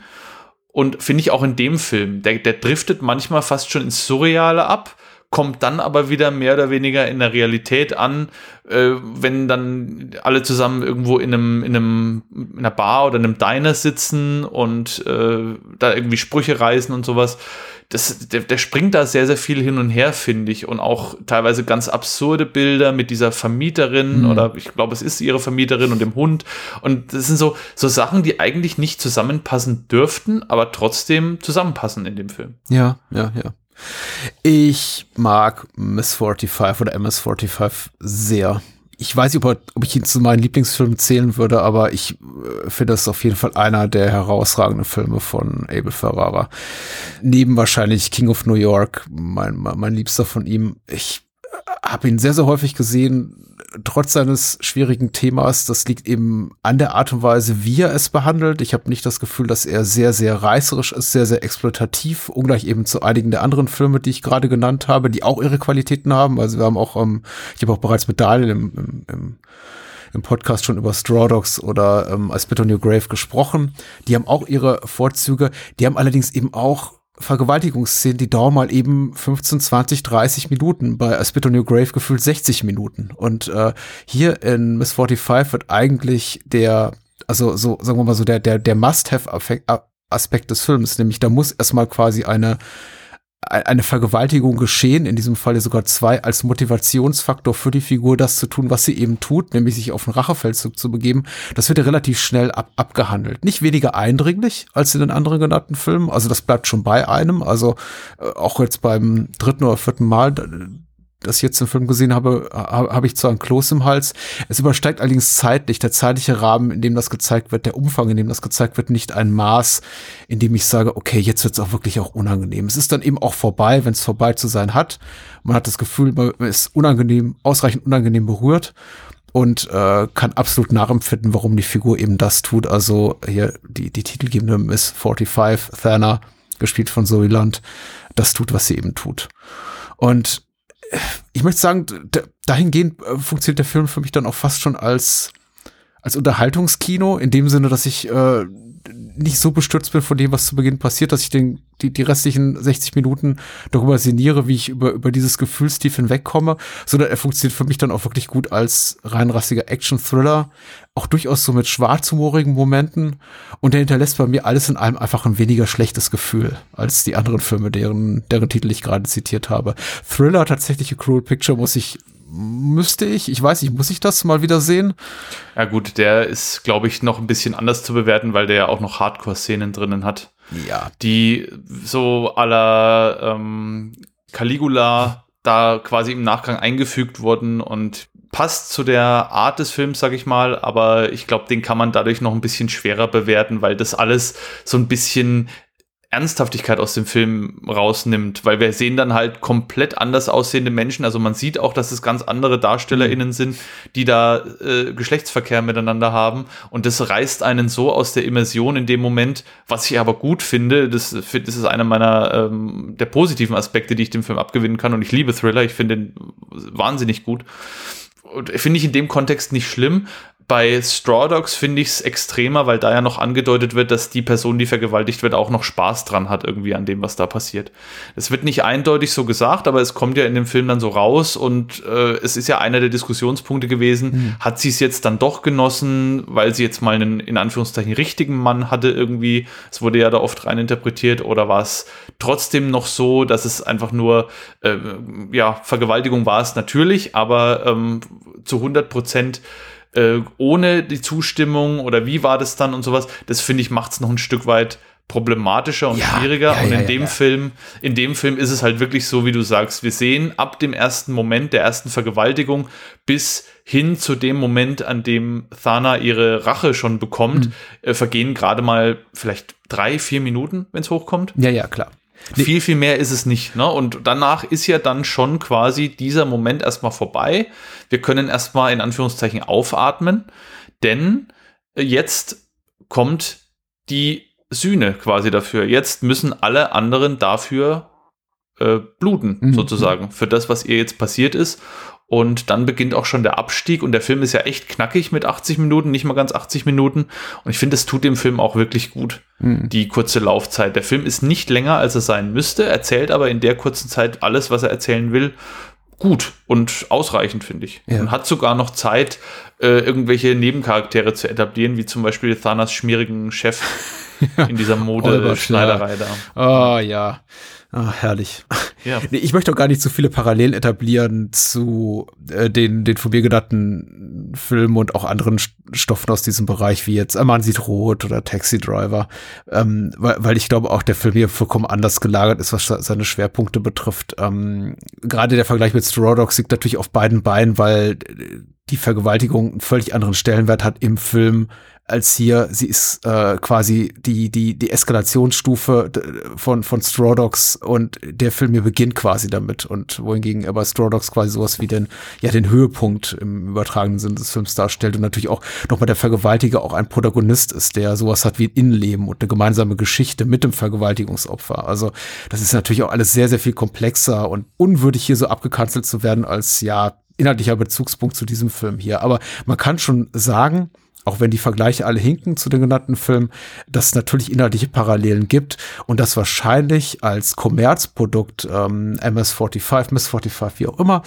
dass diese Filme eben schon Impulsgeber waren, diesen hier zu machen weil man eben gesehen hat, okay, in dem Stoff, mit dem Stoff lässt sich Geld machen. Und natürlich ist Ferrara auch ein großer Kinokünstler und äh, Zoe Temerlis eine wundervolle Schauspielerin.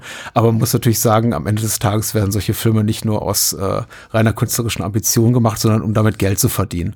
Und wenn man sich eben auf das Kinoplakat guckt und auf die eigentliche Prämisse, nämlich äh, Racheengel äh, rächt sich an den Männern äh, New Yorks für begangenes Unrecht, dann ist das natürlich auch ein rein, rein rassiger Exploitation-Film-Stoff, äh, so so wie er sich zu der Zeit einfach sehr, sehr gut verkauft hat. Als der funktioniert er eben sehr, sehr gut. Also wie gesagt, hinterlässt mich nicht mit einem schlechten Gefühl wie die anderen hier, hier genannten Filme. Nö, absolut nicht. Man kann mit dem Film durchaus Spaß haben. Also Spaß im Sinne von, man genießt den Film zu gucken, ohne dabei jetzt irgendwie ständig ein flaues Gefühl im Magen zu haben. Ja. Weil er eben auch durch diese surrealen Elemente, durch dieses leicht distanzierte, was er manchmal auch hat, auch durch diese schnelle Entwicklung, weil er einem da einfach auch gar keine Zeit lässt, irgendwie groß drüber nachzudenken. Das passiert halt jetzt alles irgendwie und der Film wird auch entsprechend dann aufgelöst und am Ende geht man raus und sagt, Mensch, das war einfach ein gut gemachter Film mit einer unfassbar charismatischen und talentierten Hauptdarstellerin, mhm. die 17 war zum Zeitpunkt ja, des Wahnsinn, Drehs. Das muss ja. man sich auch mal auf der Zunge zergehen lassen. Ne? Eine 17-jährige, frisch aus einem behüteten Elternhaus aus Schweden herausgeholt, quasi noch mit den Eltern an der Hand, äh, im überspitzten Sinne ausgedrückt, mhm. kommt sie dahin und reißt diese komplette Produktion an sich. Und das tut sie einfach. Sie ist der Dreh- und Angelpunkt von dem Film und der, der Film lebt zu 100 Prozent von ihr. Mhm. Das ist einfach, also sie hat eine unfassbare Leinwandpräsenz, finde finde ich. Sie füllt die Leinwand in jedem Moment, in dem sie zu sehen ist, komplett aus. Egal, ob sie jetzt als graue Maus quasi in diesem Studio steht und zu Boden schaut, wenn sie von ihrem Chef eine Stand, äh, Standpauke bekommt, oder ob sie äh, mit der Waffe auf Männer zielt und abdrückt und irgendwie vier Männer auf einmal umlegt und dann die Waffe einsteckt und weitergeht und nach Hause geht mhm. und die Leichenteile von ihrem Kühlschrank in den Wandschrank packt. Ich glaube auch, dass äh, so Tim Merlis in der Hauptrolle einer der großen, großen Casting-Glücksgriffe war, der, ich möchte mal nicht nur sagen, des 80er Jahre Kinos oder in Abel Ferraras ähm, äh, Filmografie, sondern überhaupt des Kinos in, in Totum. Also das ist wirklich, also sie ist wirklich einfach eine, eine Leinwandfigur, die, also ihre, ihre Figur als eben auch die Schauspielerin dahinter einfach, einfach einmalig gut. Also ich, ich kann meinen Blick nicht von ihr abwenden. Sie macht das wirklich hervorragend. Sie fordert einen auch quasi immer dazu heraus, mit ihren Blicken das doch irgendwie gut zu tun oder gut zu heißen, was sie da tut, ja. obwohl sie wirklich schäbige Sachen tut. Also wie gesagt, sie hat allen Grund dazu. Die Männer, die wir hier sehen in diesem Film, sind allesamt furchtbar und die schlimmsten von ihnen äh, reinrassige Alle. Vergewaltiger. Aber trotzdem begibt sie sich dann eben auch irgend, irgendwann an einen Punkt so innerhalb des moralischen Spektrums, an dessen übelstes, fauligstes, tief pechschwärzestes Ende, wo wir dann eben schon vorstehen, so für unsere eigene moralische Entscheidung, die treffen zu müssen und zu sagen, ah, ist das wirklich immer noch so cool, was die da macht? Den, den Mann da irgendwie quasi in Suizid reinquatschen oder den armen Hund da, es wird ja zumindest angedeutet, ähm, umzubringen. Ja. Also äh, ist schon irgendwie schwierig hier zu folgen. Ich finde es lustig, in, in Suizid reinquatschen. Sie, sie, sagt ja den ganzen Film über nichts, sie kann ja gar nicht reden, aber ich weiß, was du, ich weiß natürlich, was du meinst. Ja, Na? Männer aber, quatschen sich ähm, selber der Suizid rein, ja, ja, ja. Und am Ende geben genau. sie den Frauen die Schuld. Das ist ja das Schlimme an den Männern. Genau. Ich finde, das ist genau, finde ich, der Punkt, der bei diesem Film im Zentrum steht. Der Film funktioniert für mich am besten als Metapher auf die Gesellschaft, in der wir damals gelebt haben und in der wir auch heute noch leben. Ne? Das ist Patri die patriarchale Herrschaft, die vorherrscht im Endeffekt und die sind versinnbildlicht durch den Charakter von Thana quasi zu jedem Moment und in jeder Sekunde die Unschuld versucht zu zerstören, die eben in ihrem Gegenpol existiert. Und ich finde, es wird in dem Film auch ganz, ganz deutlich, weil Thana kommt ja quasi, sie kommt ja von einer Szene in die nächste, von einer schlimmen Situation in die andere. Sie wird in der U-Bahn angequatscht. Sie geht fünf Meter weiter, dann hält ein Auto an mit einem Scheich und sagt, hier, nimm die mal mit. Sie geht fünf Meter weiter, kommt ja. in den Park, wird von vier Halbstarken irgendwie überfallen. Sie geht weiter, wird von einem äh, Modefotografen, eine meiner liebsten Szenen im Übrigen, mhm. irgendwie angequatscht, der gerade noch eine andere andere Frau halb aufgefressen hat und jetzt plötzlich mit ihr irgendwie da in sein Atelier will. Und es ist ja wirklich, der Film besteht ja quasi aus einer Galerie an schlimmen Männern, die ihr einfach nur ans Leder wollen und irgendwie auch nur ihr. Ne? Alle anderen, ist, wir sehen ja immer wieder Menschen in dem Film, die sind komplett unbehelligt, die leben da ganz normal ihr Leben, mhm. auch Frauen wie Männer. Und sie ist der absolute Angriffspunkt für alle schlimmen männlichen Gestalten, die sich zu der Zeit in New York scheinbar rumgetrieben haben irgendwie. Ja, das hat fast schon, ich möchte nicht sagen parodistische Züge, aber dort ist es vorhin irgendwie so, es hat fast schon so einen surrealen Anstrich tatsächlich. Sie scheint in ja. einer, in einer Parallelrealität zu leben, in, an, an der wir keinen Anteil haben. Das heißt, da sind schon Aspekte der Welt, so wie wir sie kennen, unseres gelebten All Alltags drin. Ich meine, toxische Männlichkeit ist jetzt nichts, was irgendwie New York 80er Jahre exklusiv ist, aber wahrscheinlich dort ja. besonders präsent. Also äh, vor der ganzen Gentrification und so weiter.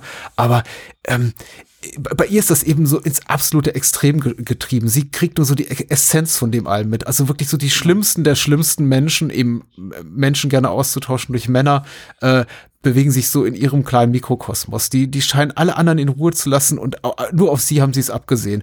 Und das hat eben, genau. das, das verleiht dem Film schon sowas, naja, ich möchte schon so, möchte sagen, vielleicht auch so, so ein Hauch des Irrealen, was vielleicht auch oft leichter erträglich macht, weil man das Gefühl hat die ganze Zeit, oder ich zumindest das Gefühl habe, jetzt auch beim Wiedersehen, das kann doch alles nicht wahr sein. Und zwar im eigentlichen Sinne dieses Satzes. Also genauso wie ich sage, das kann doch eigentlich nicht echt sein. Das ist doch, erwartest du, Filmemacher, erwartest du, äh, Drehbuchautor, dass ich dir das abnehme, was da passiert? So schlimm ist es ja dann eben doch nicht am Ende des Tages. Und der Film scheint das ja auch noch zu bestätigen, vor allem so auf den letzten Metern, wo er dann eben auch in, in, in seiner Bildsprache und äh, Ästhetik, also auch was äh, den, den Einsatz des Scores, der auch immer mehr abdriftet und dann halt Geräuscheffekt, also Soundeffekte von Pistolenschüssen so ver, verfremdet und zum Teil der Mo zum Teil der Filmmusik macht äh, auch noch zu bestärken, dass der Filme quasi sagt so, ja, ja, das ist alles irgendwie eine, eine, eine, eine irre Fantasie, die du hier gerade siehst. Das hat nichts mit der Realität ja, zu tun. So ist es. Und das war für mich eben auch so dieses Metaphernhafte, dass man eben sagt,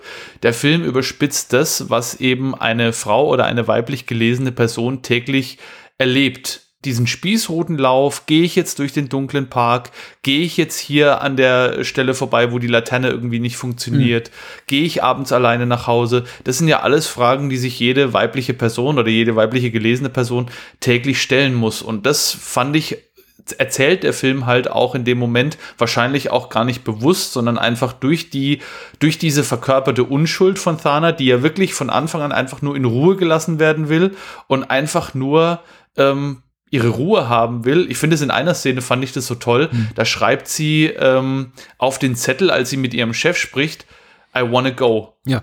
Und er liest es und denkt, okay, es geht jetzt hier um die Halloween-Party, die da scheinbar das ja. einzige Thema in dem ganzen Büro ist. Oh, diese Halloween-Party, da musst du kommen. Komm jetzt, wehe, du kommst nicht zur Halloween-Party. Wer kommt alles zur Halloween-Party? Ach, übrigens, morgen ist die Halloween-Party. Es geht ja in einer Tour. Und er hält ihr da eine Standpauke und sie schreibt dann, weil sie ja nicht sprechen kann, schreibt dann auf den Zettel, I wanna go. Und das kann man ja interpretieren, ich möchte jetzt hier raus. Genau. So meint sie es wahrscheinlich eigentlich. Und er liest daraus aber, ich möchte zu dieser Halloween-Party gehen und sagt dann, oh, das sind aber schöne Nachrichten. Mhm. Und mit wem gehst du denn? Hahaha, Zwinki Zwonki. Gehst du denn vielleicht mit mir? ja. Und das fand ich auch, das, das sind so kleine Momente, die, die treffen einen wirklich komplett, weil sie genau beziffern, was einfach diese, dieses Patriarchat im Endeffekt für eine Auswirkung hat. Nämlich Männer, die sich in jedem Moment in der Lage sehen, über Frauen zu verfügen, mhm. einfach nach eigenem Gutdünken und Frauen, die einfach nur versuchen, in Ruhe gelassen zu werden und ihr Leben in Ruhe zu leben und ständig aber ähm, dabei quasi gehindert werden und alles wird fehlinterpretiert. Ne? Das ist jetzt natürlich nicht, sie will jetzt hier raus, weil es geht ja gar nicht, sondern natürlich sagt sie, sie will auf die Party gehen mhm. und natürlich tut es ihr leid, dass sie ihren allmächtigen Chef jetzt so enttäuscht hat, indem sie da sein, sein Hemd da an, hat anbrennen lassen und hier falsche Manschetten an das Kostüm genäht hat und so weiter. Und das sind so, sind, das sind so Momente, die hat der Film halt wirklich häufig in der kurzen Laufzeit und die treffen für mich voll ins Schwarze, muss ich sagen. Ja. Auch heute noch. Der Film hat ja immer noch ein, ein zeitgemäßes Thema. Ja, ja, auf jeden Fall. Er ist wirklich, ach gut gealtert. Ich, ich scheue mich immer, diesen, diese Phrase zu dreschen. Ähm, ich möchte sagen, der Film funktioniert heute noch er funktioniert heute noch genauso gut wie damals. Der Film, dem, dem Film merkt man seine gut 40 Jahre nicht an. Da, da spielt eben auch das Tempo mit rein und die moderne Inszenierung. Der sozial, sozialpolitische Kommentar des Films ist immer noch vollkommen äh, up to date wie, wie einst, weil sich im Grunde, ich meine, was eigentlich schade ist, und das heißt, im Grunde hat sich an den Umständen nichts geändert. Ähm, ich glaube, was Menschen an dem Film stören könnte, ist, dass er eben, wie wie gesagt, nur die Essenz dessen zeigt, also sehr zusammengerafft dessen zeigt, ich glaube, den, den, den ganzen Horror dieses Lebens, das eben unsere Protagonistin Thana da eben führt und das auf eine sehr, sehr kurze äh, Zeitspanne und auf sehr, sehr wenige Szenen verkürzt und man dann vielleicht den Eindruck kriegen könnte, naja, gut, das ist jetzt irgendwie so fernab von allem Realen, so schlimm ist es ja dann doch nicht am Ende des Tages, dass es fast schon wie so eine Art Groteske wirkt. Und also wie gesagt, mich persönlich befreit das auch so ein bisschen von dieser, dieser möglichen Schwere, die dieser Stoff haben könnte. Ich glaube, dafür kann man einfach andere Filme gucken und ich glaube, die wichtigsten ja. Titel unter diesen habe ich auch bereits genannt. Mir persönlich kommt das ganz gut zu Pass, weil ich finde, es ist eine interessante Variation dieses eben Rape and Revenge Motives und 1981 braucht jetzt mitnichten wirklich kein Mensch noch einen weiteren Film, in der wir eine 30-minütige Vergewaltigung haben und dann Frau dabei zuguckt, wie sie 10 Minuten irgendwie einen, männlichen Vergewaltiger ausweidet und irgendwie ihm ja. fünfmal ins Gesicht Gesicht schießt. Und dieses ganze Surreale, auch teilweise sehr, sehr humorvolle, finde ich dann eigentlich fast schon cool. Also ich, ist schon, ist schon einfach eine, eine interessante Art und Weise, da, damit umzugehen und das auch alles so ein bisschen ins Lächerliche zu ziehen. Ich finde es auch so, ich finde zum Beispiel auch gut, dass diese ganzen Männer sterben, also die, die Männer, die sie umbringt, dass die eben einfach auch sowas von einfach überhaupt keine Rolle spielen, dass das alles solche kompletten Nichtsnutze sind, dass auch keiner die offenbar vermisst. Da wird dann zwar mal im Radio gesagt, hört man so im Hintergrund so, ja, der wird vermisst, ja komisch, was mit dem passiert ist, aber eigentlich auch egal, während man eben sieht, wie sie sein Fleisch durch einen Fleischwolf presst und, und einen Nachbarhund verfüttert.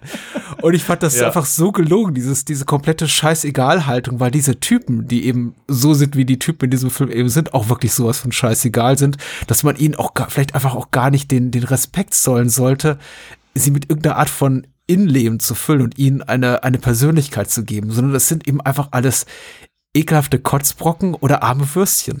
Und ja. damit eigentlich auch nicht relevant. Und der Film geht auch wirklich hart mit ihnen ans Gesicht, äh, Gericht. Und ja, in, wir sehen eine Szene, wo sie irgendwie quasi, also mutmaßlich eine, eine, eine ich glaube, eine, eine Sporttasche mit den Gliedmaßen von einem ihrer Opfer da in so ein Bahnhofsschließfach packt. Und ja, den Schlüssel dann wegschmeißt. Das ist auch so lustig, also fast schon lustig, wie sie sich ihrer Opfer entledigt, ne? Wie du sagst, sie, sie packt einen Koffer in ein Schließfach und legt den Schlüssel in irgendeinen so Aschenbecher. Hm. Einmal packt sie ja auch eine Tasche mit irgendwelchen Gliedmaßen in den Kofferraum von einem Auto, was gerade wegfährt, mit einem Kennzeichen aus Georgia. Also der macht scheinbar eine weitere Reise damit. das sind so Momente, sie macht es so casual irgendwie. Sie läuft dann einfach vorbei, der geht gerade rein, will was einladen und sie stellt halt im Vorbeigehen da diesen Koffer rein, hm. ne?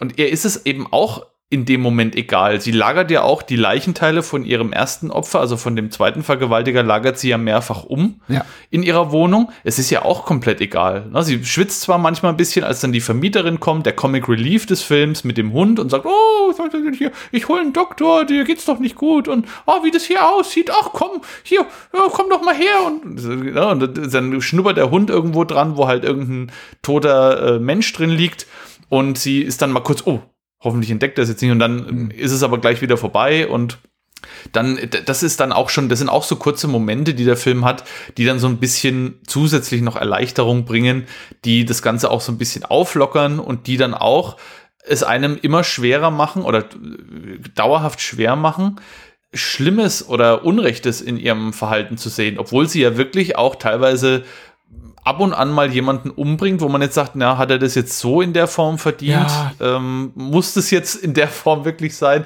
Also dieser eine junge Mann, der eigentlich nur mit seiner Freundin irgendwo knutschen steht oh, und ja. dann in diesen Häusereingang mhm. reingeht, da habe ich mich gefragt, warum, warum will sie den denn jetzt erschießen? Was hat er denn Schlimmes gemacht? weil er, weil er sie geküsst hat oder was? Absolut, also das habe ich. ja. Ne, das waren so Momente, wo ich dann gedacht habe, das finde ich, das illustriert auch gut, dass sie selber auch ab einem gewissen Punkt nicht mehr differenziert. Ihr ist es dann egal. Sie nimmt es als Bedrohung wahr und der ist jetzt, es ist jetzt ein Mann und der ist da jetzt irgendwie äh, mit dieser Frau zugange und ne, bei dem Pimp, klar, durchaus, der ver, äh, also er schlägt ja diese Frau, die für ihn anscheinend anschaffen geht und der hat dafür den Tod verdient, definitiv. Jetzt nicht unbedingt vielleicht für die paar Schläge, sondern ja. generell einfach dafür, was er halt macht. Das ist, da gehe ich mit. Aber dieser Junge, das habe ich nicht verstanden, was der jetzt so Schlimmes gemacht haben soll, ähm, dass der jetzt sofort irgendwie um die Ecke gebracht werden muss. Ku- Kurzer Disclaimer zwischendurch, Dominik und ich, wir reden immer noch hier von Filmfiguren. Das sind hier fiktive Rollen, das sind äh, Charaktere, das sind irgendwie keine echten Menschen. Also wenn wir zwischendurch mal sowas sagen wie, ja, ja, die haben alle den Tod verdient, das ist schon. Ich, ne? im, ich rede natürlich im, im Kontext dieses Films, ne? die, die, diese Leichtherzigkeit, die der Film hat, natürlich. Aber du hast ja äh, recht, ja. No. Also die, Das ist, äh, man kommt in dem, in, in dem Moment bekommt man halt den Eindruck, okay, ich kann nachvollziehen, warum sie das macht. Das sind alles ekelhafte Typen, die sind alle einfach nur bar und verhalten sich auf eine Art und Weise, dass man sie eigentlich nie wieder auf Menschen loslassen kann. Und man, man freut sich in dem Moment auch, wenn die ableben im Kontext dieses Films, weil man halt sagt, ähm, wieder einer weniger, der anderen Menschen, vorrangig weiblichen Menschen, Klar. das Leben zur Hölle macht mit Klar. seiner Existenz. Klar. Und da sind halt dann immer mal welche dabei, wo man sich dann denkt, naja, gut, also der hätte, da hätte es jetzt vielleicht auch getan, wenn man dem vielleicht irgendwie äh, nur einen Klaps gegeben hätte oder so, oder vielleicht einen Finger abgeschossen oder so. vielleicht. Da, da wäre ein bisschen Differenzierung nett gewesen. Aber es funktioniert dann auch wieder auf der anderen Seite, weil man dadurch halt mitbekommt, dass sie natürlich, dass da natürlich ein Abstieg stattfindet. Ein sehr rapider Abstieg vom ersten Opfer, das ja noch aus Notwehr stirbt, bis hin zu, okay, der Typ hat jetzt irgendwie eine Zigarette angezündet und der Rauch geht auf eine Frau, den muss ich unbedingt kalt machen. Das geht gar ja. nicht. Also ich merke eben immer wieder, dass der Film wirklich gut funktioniert in dieser Szene, die du gerade äh, zitiert hast mit dem, mit dem jungen Mann, der eigentlich nichts Böses getan hat. Also er hat nichts Böses getan. Er steht einfach mit seiner Ja. mutmaßlichen Freundin an einer, an einer Häuserecke und knutscht und sagt dann, okay, bis, bis morgen, Schatz, ja, ja, komm gut nach Hause und so weiter. Geht und sie, okay, den bringe ich jetzt mal um. Ja, genau. Und, Äh, Das Komische ist, selbst in dieser Szene, in der sie äh, auf einen jungen Menschen trifft, noch nicht mal in, im, im Erwachsenenalter und vorhat, den umzubringen, suche ich nach guten Gründen, warum sie das denn bitte tun sollte. Und du hast mich jetzt auch gerade dran erinnert und der Film tut's ja dann auch ab einem gewissen Punkt, der hat eigentlich gar nichts getan. Genau, man, man, man denkt dann halt vielleicht so, na gut, es ist halt Kollateralschaden. Gut, Ja, wo gehobelt wird, da fallen Späne, ne? Da passiert halt auch mal vielleicht irgendwie, ach, Fauxpas, naja, Schwamm drüber, morgen ist es wieder ein richtig schlimmer Das Finger, beweist aber eben, muss. wie einnehmend diese Rolle ist, die sie da spielt und wie gut das Zoe Temerlis macht. Äh, ich kann mir auch gut vorstellen, dass es für einige Menschen nicht funktioniert und die dann die, dieser und vergleichbarer Szenen begegnen mit, naja, das ist jetzt wohl alles ein bisschen sehr merkwürdig und wie soll ich mit der Figur noch mitfiebern, aber ich ertappe mich eben selber dabei, dass ich immer und immer wieder versuche, die Handlung dieser gegen Ende komplett durchgedrehten, komplett psychotischen Figur zu rationalisieren für mich. So, ja, ja, das ist schon, das passt schon, weil X. Ähm, Ja. obwohl, äh, also spätestens zum Ende bei dieser Halloween-Party eigentlich nichts mehr, äh, es keinen guten Grund mehr gibt, warum man das irgendwie gutheißen sollte. Also zu Beginn kann man doch sagen, ja klar, also schneid dem mal hier äh, mit, mit einem stumpfen Brotmesser den Arm ab, weil äh, nicht mal sein Leichnam hat Besseres verdient. Aber gegen Ende, wo sie dann halt wirklich zu dieser komischen Halloween-Party geht und einfach nur um sich schießt und äh, ist man, glaube ich, schon über den Punkt hinweg, wo man äh, noch auf noch ganz nüchtern betrachtet äh, dafür argumentieren könnte, dass die Menschen alle dieses Schicksal verdient haben.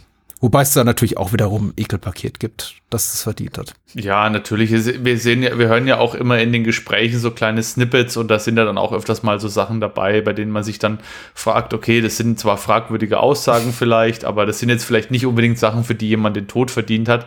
Aber da differenziert sie dann eben nicht mehr. Ne? Das ist ihr dann egal in dem Moment und sie ist dann in einem, in einer Gedankenwelt drinnen, bei der sie sagt, ähm, Männer wollen mir was Schlimmes. Sie hat ja auch oft genug die Erfahrung gemacht.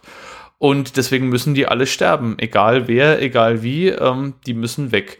Und ich finde auch, dass sich diese Wandlung, obwohl der Film so kurz ist, durchaus glaubhaft vollzieht, weil sie ist ja wirklich am Anfang ein, ein sehr unschuldiger und na, wie ich gesagt habe, sie möchte eigentlich nur in Ruhe gelassen werden. Sie will ihre Arbeit machen, sie will ihr Leben leben, sie geht am Anfang ja auch noch einkaufen, man sieht sie in der Arbeit so, ne, sie ist zwar still und sowas, ein bisschen in sich gekehrt, ist auch nicht so gesellig vielleicht mit ihren Kolleginnen wie alle anderen, aber äh, ja, halt ein introvertierter Mensch, normal im Endeffekt, äh, was vielleicht auch mit der Barriere ihrer ähm, Spracheinschränkung ja. zu tun hat, sage ich jetzt mal. Ne? Und, aber man nimmt ihr das durchaus ab. Und diese Wandlung kommt ja dann wirklich erst damit, dass dann quasi auch dieser Typ, der dann als, als ich glaube, als zweites stirbt, mhm. der ihr die Tasche hinterher trägt. Ich meine, gut, das ist jetzt auch kein Sympath, aber äh, wir erfahren ja nicht, was er jetzt da eigentlich will. Er rennt ihr hinterher und sie rennt weg. Kann man natürlich schon mal sagen, ja, muss vielleicht nicht sein. Mhm. Ne, wenn jemand vor dir wegrennt, brauchen die noch hinterherrennen, egal, Tasche hin oder her. Sie wird einen Grund haben. Und äh, der glaubt ja dann auch gleich dran, ja. letztlich, ne, mit einem Kopfschuss. Und ähm, ab da, finde ich, geht dann der Abstieg los und sie wird dann immer skrupelloser und unterscheidet immer weniger. Und am Ende kriegt sie noch ihren Taxi-Driver-Moment, wenn sie dann in diesem wundervollen Nonnenkostüm oh, ja. vom Spiegel sitzt, in dieser äh, sehr, sehr speziellen Pose. Mhm und zielt und ne, sich dann so als Racheengel schon selber ins, ins Bild setzt und dann spätestens dann äh, ja, verliebt sich die Kamera komplett in sie und wenn sie dann in diesem Nonnenkostüm da am Ende nochmal abräumt, dann, dann, wie du sagst, dann ver ver verliert man jedes Skrupel, noch darüber nachzudenken, dass das jetzt eigentlich total Unrecht ist und dass sie wirklich komplett der Realität entrückt ist an dem Moment, sondern man verliert sich einfach in der Schönheit der Bilder und ertappt sich dabei, wie man dann vielleicht auch sagt, ja gut, okay, jetzt sind da halt vielleicht auch ein paar Leute gestorben, die es nicht verdient haben, aber im Großen und Ganzen war es doch ja, okay, was er gemacht ja. hat.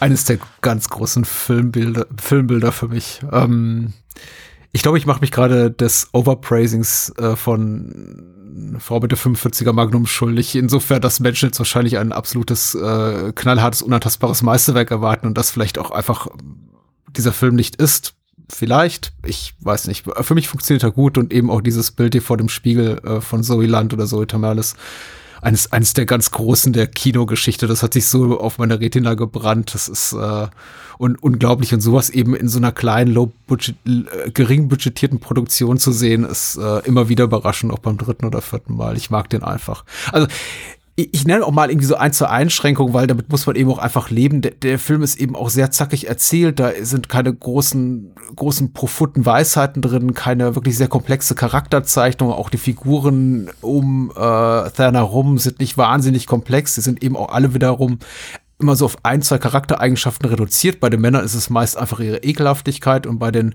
äh, beim weiblichen Personal überwiegend ihre ihre Belanglosigkeit. Die funktionieren eigentlich nur als weißes Rauschen für den Großteil der Filmhandlung, außer vielleicht ihre Nachbarin mit dem Hund. Die hat noch ein bisschen mehr zu tun.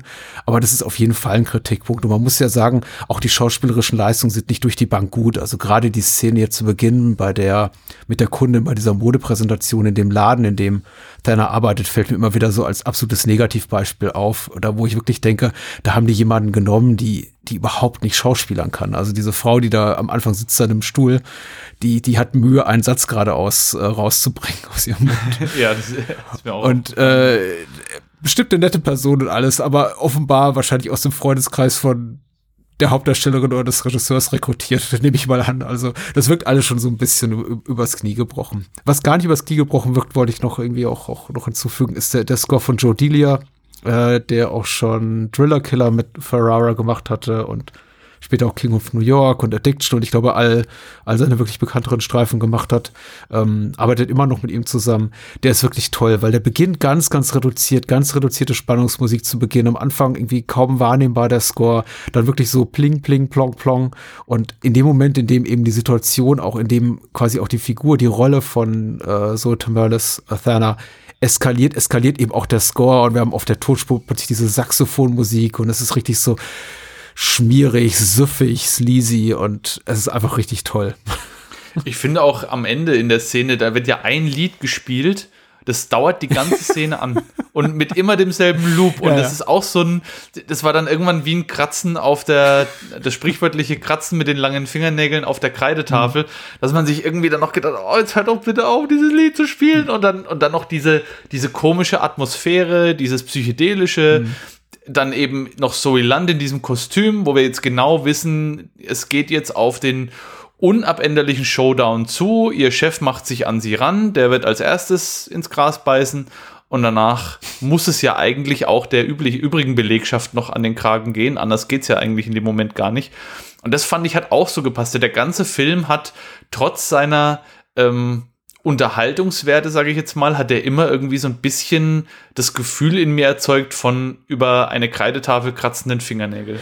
Da war immer so eine unterschwellige, so ein unterschwelliges Unbehagen mhm. mit dabei, dass man sich gedacht hat, eigentlich fühle ich mich jetzt ziemlich schlecht, dass mich das jetzt so unterhält. Mhm. Und das finde ich, allein das, dass der Film das schafft, dass er diesen Nerv trifft, muss man ihm wirklich hoch anrechnen. Und den wird er mit Sicherheit nicht bei allen treffen. Mhm. Definitiv. Ich kann mir gut vorstellen, dass es genug Leute gibt, die den gucken und sagen, ja, was war denn das jetzt? Mhm. Aber wenn er den Nerv trifft, finde ich, dann trifft er ihn richtig. Ja. Und das ist was, was nicht viele Filme von sich behaupten können. Und viele Filme dieser Art sind ja wirklich lieblos runtergekurbelt. Da gibt es ja eine ganze, ganze Reihe an Filmen, gerade aus dem Rape- und Revenge-Genre, die wirklich nur darauf aus sind, hauptsächlich Frauen dann in verwundbaren Situationen zu zeigen und Männer, wie sie darüber stehen und mhm. machen. Und das macht dieser Film halt überhaupt nicht. Der zeigt das, was er zeigen muss und danach konzentriert er sich komplett auf Zoe Tamerlis und auf nichts anderes mehr. Bis zum Ende verlässt der Blick oder der Fokus von dem Film diese Person nicht mehr und das finde ich wird auch ganz am Ende nochmal deutlich und der Film verdeutlicht auch gut, dass er vielleicht das nicht unbedingt gut heißt, was die Person macht, aber dass es, dass es dann Grund dafür gibt. Ja. Dass es natürlich den Abstieg in den Wahnsinn gibt, aber es gibt halt einfach auch einen Grund dafür, warum Menschen ab einem gewissen Punkt vielleicht so handeln, wenn sie dauerhaft versuchen, irgendwie anderen Menschen, die halt einfach mehr Macht in dem Moment haben, auszuweichen. Das ist, äh, kommt, finde ich, gut rüber. Und, und ähm, ganz am Ende dann kommt ja nochmal der Twist, der Hund, von dem wir alle gedacht ja. haben er ist tot, er ist am Leben, sie hat den Hund leben lassen. Marry me, Zoe. Marry me right away. ich verzeih dir alles. Ja. Alles ist vergessen. Ja. Alles ist vergeben. Wir ziehen mit dem Hund in ein Eigenheim und ich, we live happily ever after. Ja, ich, auch da kann ich mir vorstellen, dass Menschen sehr, sehr unterschiedlich darauf reagieren. Das als billigen Gag sehen. Ich sehe es als äh, Anarchie zu Beginn, Ende des Films, wo der Regisseur einfach nur mal einem so mit dem Augenzwinkern anguckt und sagt, na, hier, guck mal. Hab ich dich. Ich, ich fand's großartig. Einfach eine wunderbare Schlusspointe und ein, und ein ganz großiger, großartiger New York-Film, muss man auch noch mal dazu sagen. Also, so, also Abel Ferrara hat das wirklich drauf, genauso wie ein Frank Hanlotter oder Larry Cohn oder William Lustig, so in ihren Bestmomenten, so wirklich diesen, diesen Schmier, Schmier des mhm. äh, späten 70er, frühen 80er New Yorks, äh, 42nd Street, äh, äh, Dingens einzufangen, das ist eigentlich, eigentlich richtig gut. Ich habe auch so, ich so möchte ein paar leben, nicht wirklich, aber noch. Film, ja, ja, das hatte ich, das hatte ich schon mal gehört, das hattest du schon mal irgendwann gesagt. Ich habe auch so ein paar Versatzstücke, also so von der Atmosphäre her, so der Fan vielleicht noch. Mhm. Gerade auch in dem Apartment hat mich so ein bisschen dran erinnert.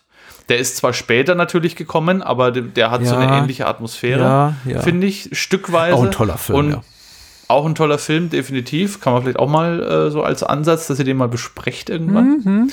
Ähm, auch ja mit einer interessanten Hintergrundgeschichte mit äh, Desiree Nosbusch, die ja mehr oder weniger in den Film ja, reingezwungen wurde, aber. Ich glaube, die, glaube ich, äh, noch jünger war als äh, so. Die noch jünger war, ja, irgendwie 14, 15, 16, glaube ich, um den Dreh. Äh, genau das und ähm, so von der Atmosphäre her auch sehr viel Henry Portrait of a Serial ja, Killer. Ja, ja. Also diese schmierige, eklige ähm, Männer mit fleckigen Unterhemden, die äh, misogyne Sachen sagen und die dann am Ende ja. äh, entsprechend verdientermaßen dafür, sterben. Ja, verdientermaßen sterben und man klatscht in die Hände und sagt, heißer Sa, sowas Tolles. Aber ähm, genau, aber wie gesagt, der Film ist durchaus eine Reise wert. Es kann gut sein, dass man am Ende der Reise sagt, wäre ich mal daheim geblieben. Aber wenn man die Reise genießen kann, dann wird man sagen, die war es wert, auf jeden Fall. Ja. Wollen wir noch ganz kurz über die tragische äh, ja, Geschichte von Zoe Tamerlis sprechen, weil sie ist ja wirklich auch abseits der Leinwand eine tragische Figur gewesen. Leider, sie ist verstorben 1999 mit 37 Jahren, mhm. mhm. also quasi noch kein Alter. Sie war wirklich schlimm drogenabhängig über eine weite Zeit ihrer Karriere, wohl, wenn man Abel Ferrara glauben darf, schon mit Anfang 20 irgendwann mhm. ging das los. Als sie diesen Film gemacht hat, war sie wohl noch wirklich clean. Da kam sie halt wirklich frisch aus von daheim sozusagen. Und es wurde dann richtig schlimm bis zu dem Punkt, dass sie dann auch wirklich Drogen vergöttlicht hat, hm. zu einer Religion erhoben hat, so nach dem Motto, Heroin kann mich retten, Heroin kann uns alle retten. Und ähm, also es muss wirklich schlimm gewesen sein. Sie ist ja dann auch an, ich glaube, Lungen- und Herzversagen induziert durch Kokainmissbrauch gestorben. Ja. Und das fand ich beim Sehen des Films auch noch mal irgendwie es hat dazu beigetragen, zu dieser Unbehaglichkeit, von der ich vorhin gesprochen habe, zu wissen, dass diese in dem Film tragische Figur ein ähnlich tragisches Ende genommen hat, wenn auch auf andere Weise in der Realität.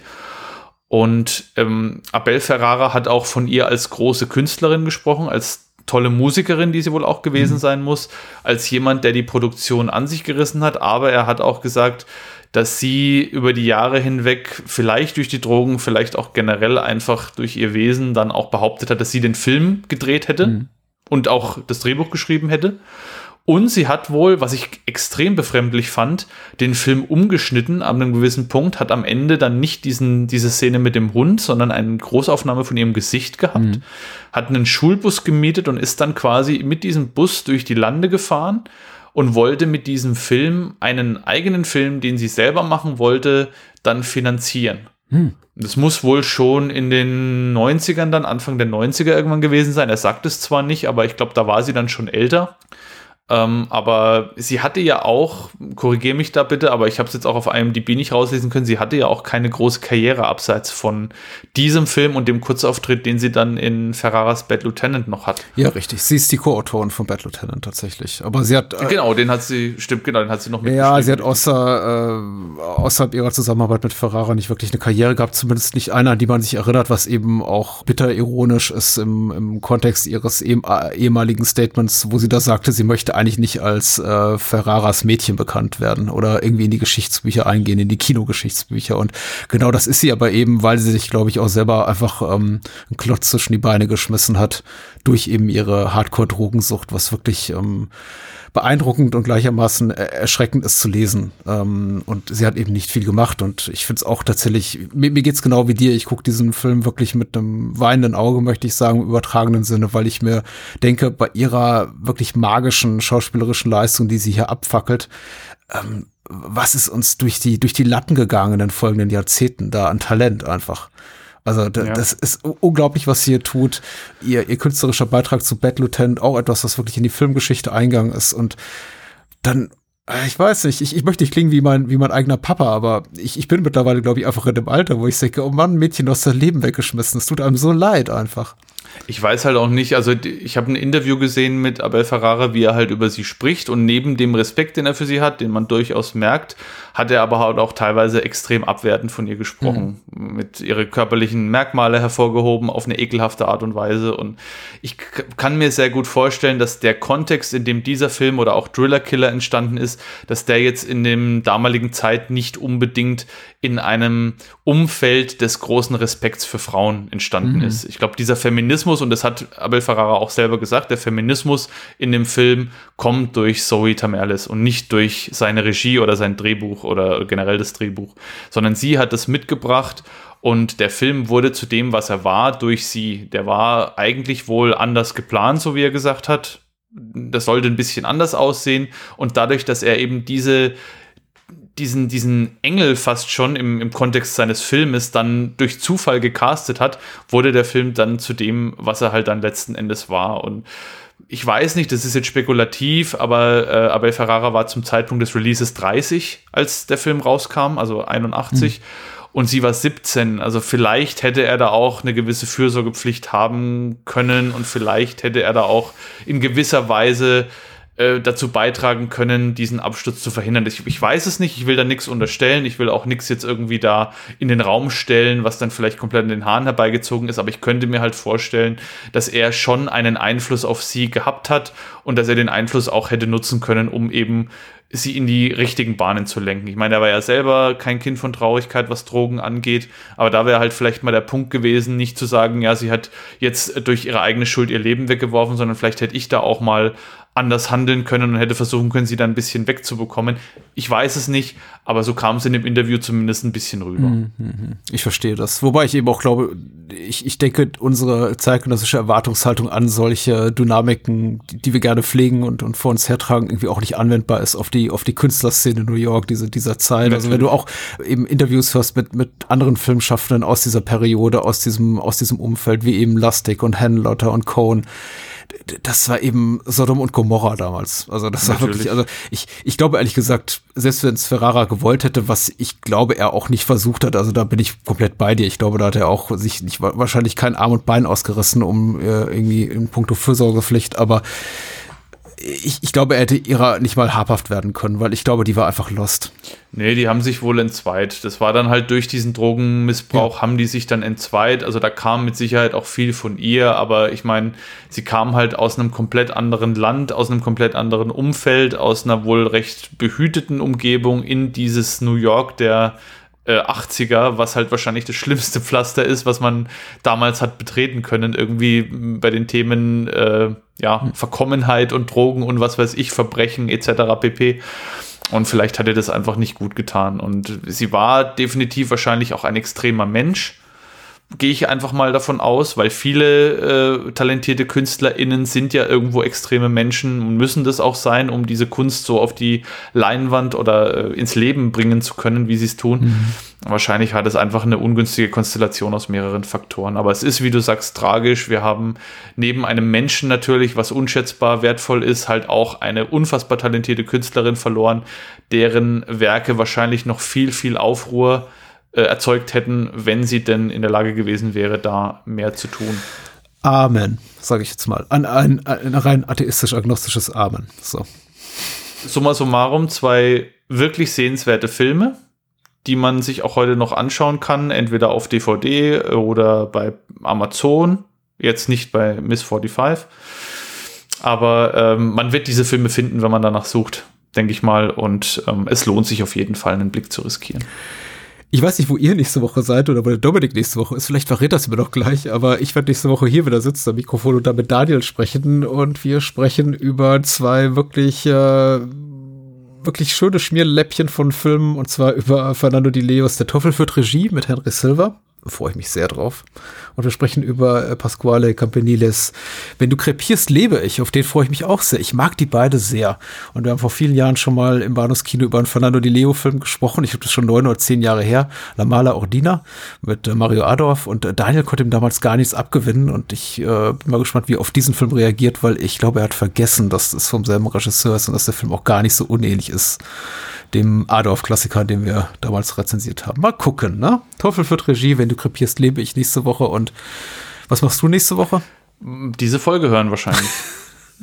Natürlich. Natürlich. Mein einziger Lebensinhalt. Noch mal ganz kurz ein Appell am Ende äh, an alle Zuhörenden da draußen. Ähm, Podcasten ist wirklich auch Arbeit. Also man meint es nicht, aber es ist wirklich, es fließt viel Zeit, viel Aufwand in die Vorbereitung und natürlich auch in die Aufnahme selber. Deswegen wir leben in einer Zeit, in der wir alle wenig Geld haben, das ist mir bewusst, aber überlegt euch wirklich, ob ihr nicht vielleicht die Formate, die ihr wirklich oft und gerne und lieb geworden hört, mit ein, zwei, vielleicht auch drei Euro unterstützen möchtet. Das hilft wirklich äh, auch Cast wie dem Bahnhofskino sehr bei der Ausübung ihres Tuns und bei der Aufrechterhaltung ihres Tuns. Also wenn ihr diese ein, zwei Euro übrig habt, dann gebt euch einen Ruck unterstützt das Format. Ich kann es nur empfehlen. Ich bin selber auch Unterstützer vom Bahnhofskino und es gibt ganz, ganz viele auch alte Folgen, die ich mir in regelmäßigen Abständen immer wieder anhöre und da dann auch mal das, den einen oder anderen Schmunzler oder auch lauten Lacher äh, nicht unterdrücken kann. Uh. Von daher, äh, ihr bekommt nicht nur die ewige Dankbarkeit von Patrick und Daniel, sondern ihr bekommt daneben auch noch ganz, ganz viele alte, tolle äh, Vintage-Formate. Ah, ich bin, ich bin sowas von rot. Hubberrot. Wie der Hummer nach dem Bad in einer, im kochenden Wasser. Ich bin doch rot. Sehr schön. Danke, Dominik Roth. Komm bald wieder. Gerne. Gerne. Auf jeden Fall. Bye, Macht's bye. gut. Tschüss. Eine Frau nimmt Rache an allen Männern. Deine Freundin. Sie wird zur Vollstreckerin. Was hältst du davon? Mein Studio ist gleich um die Ecke und heute ist niemand da. Du brauchst keine Angst zu haben. Eine Frau hat Wut im Bauch. Wollen Sie mit mir die Nacht verbringen? Und eine 45er Magnum. Die Frau mit der 45er Magnum.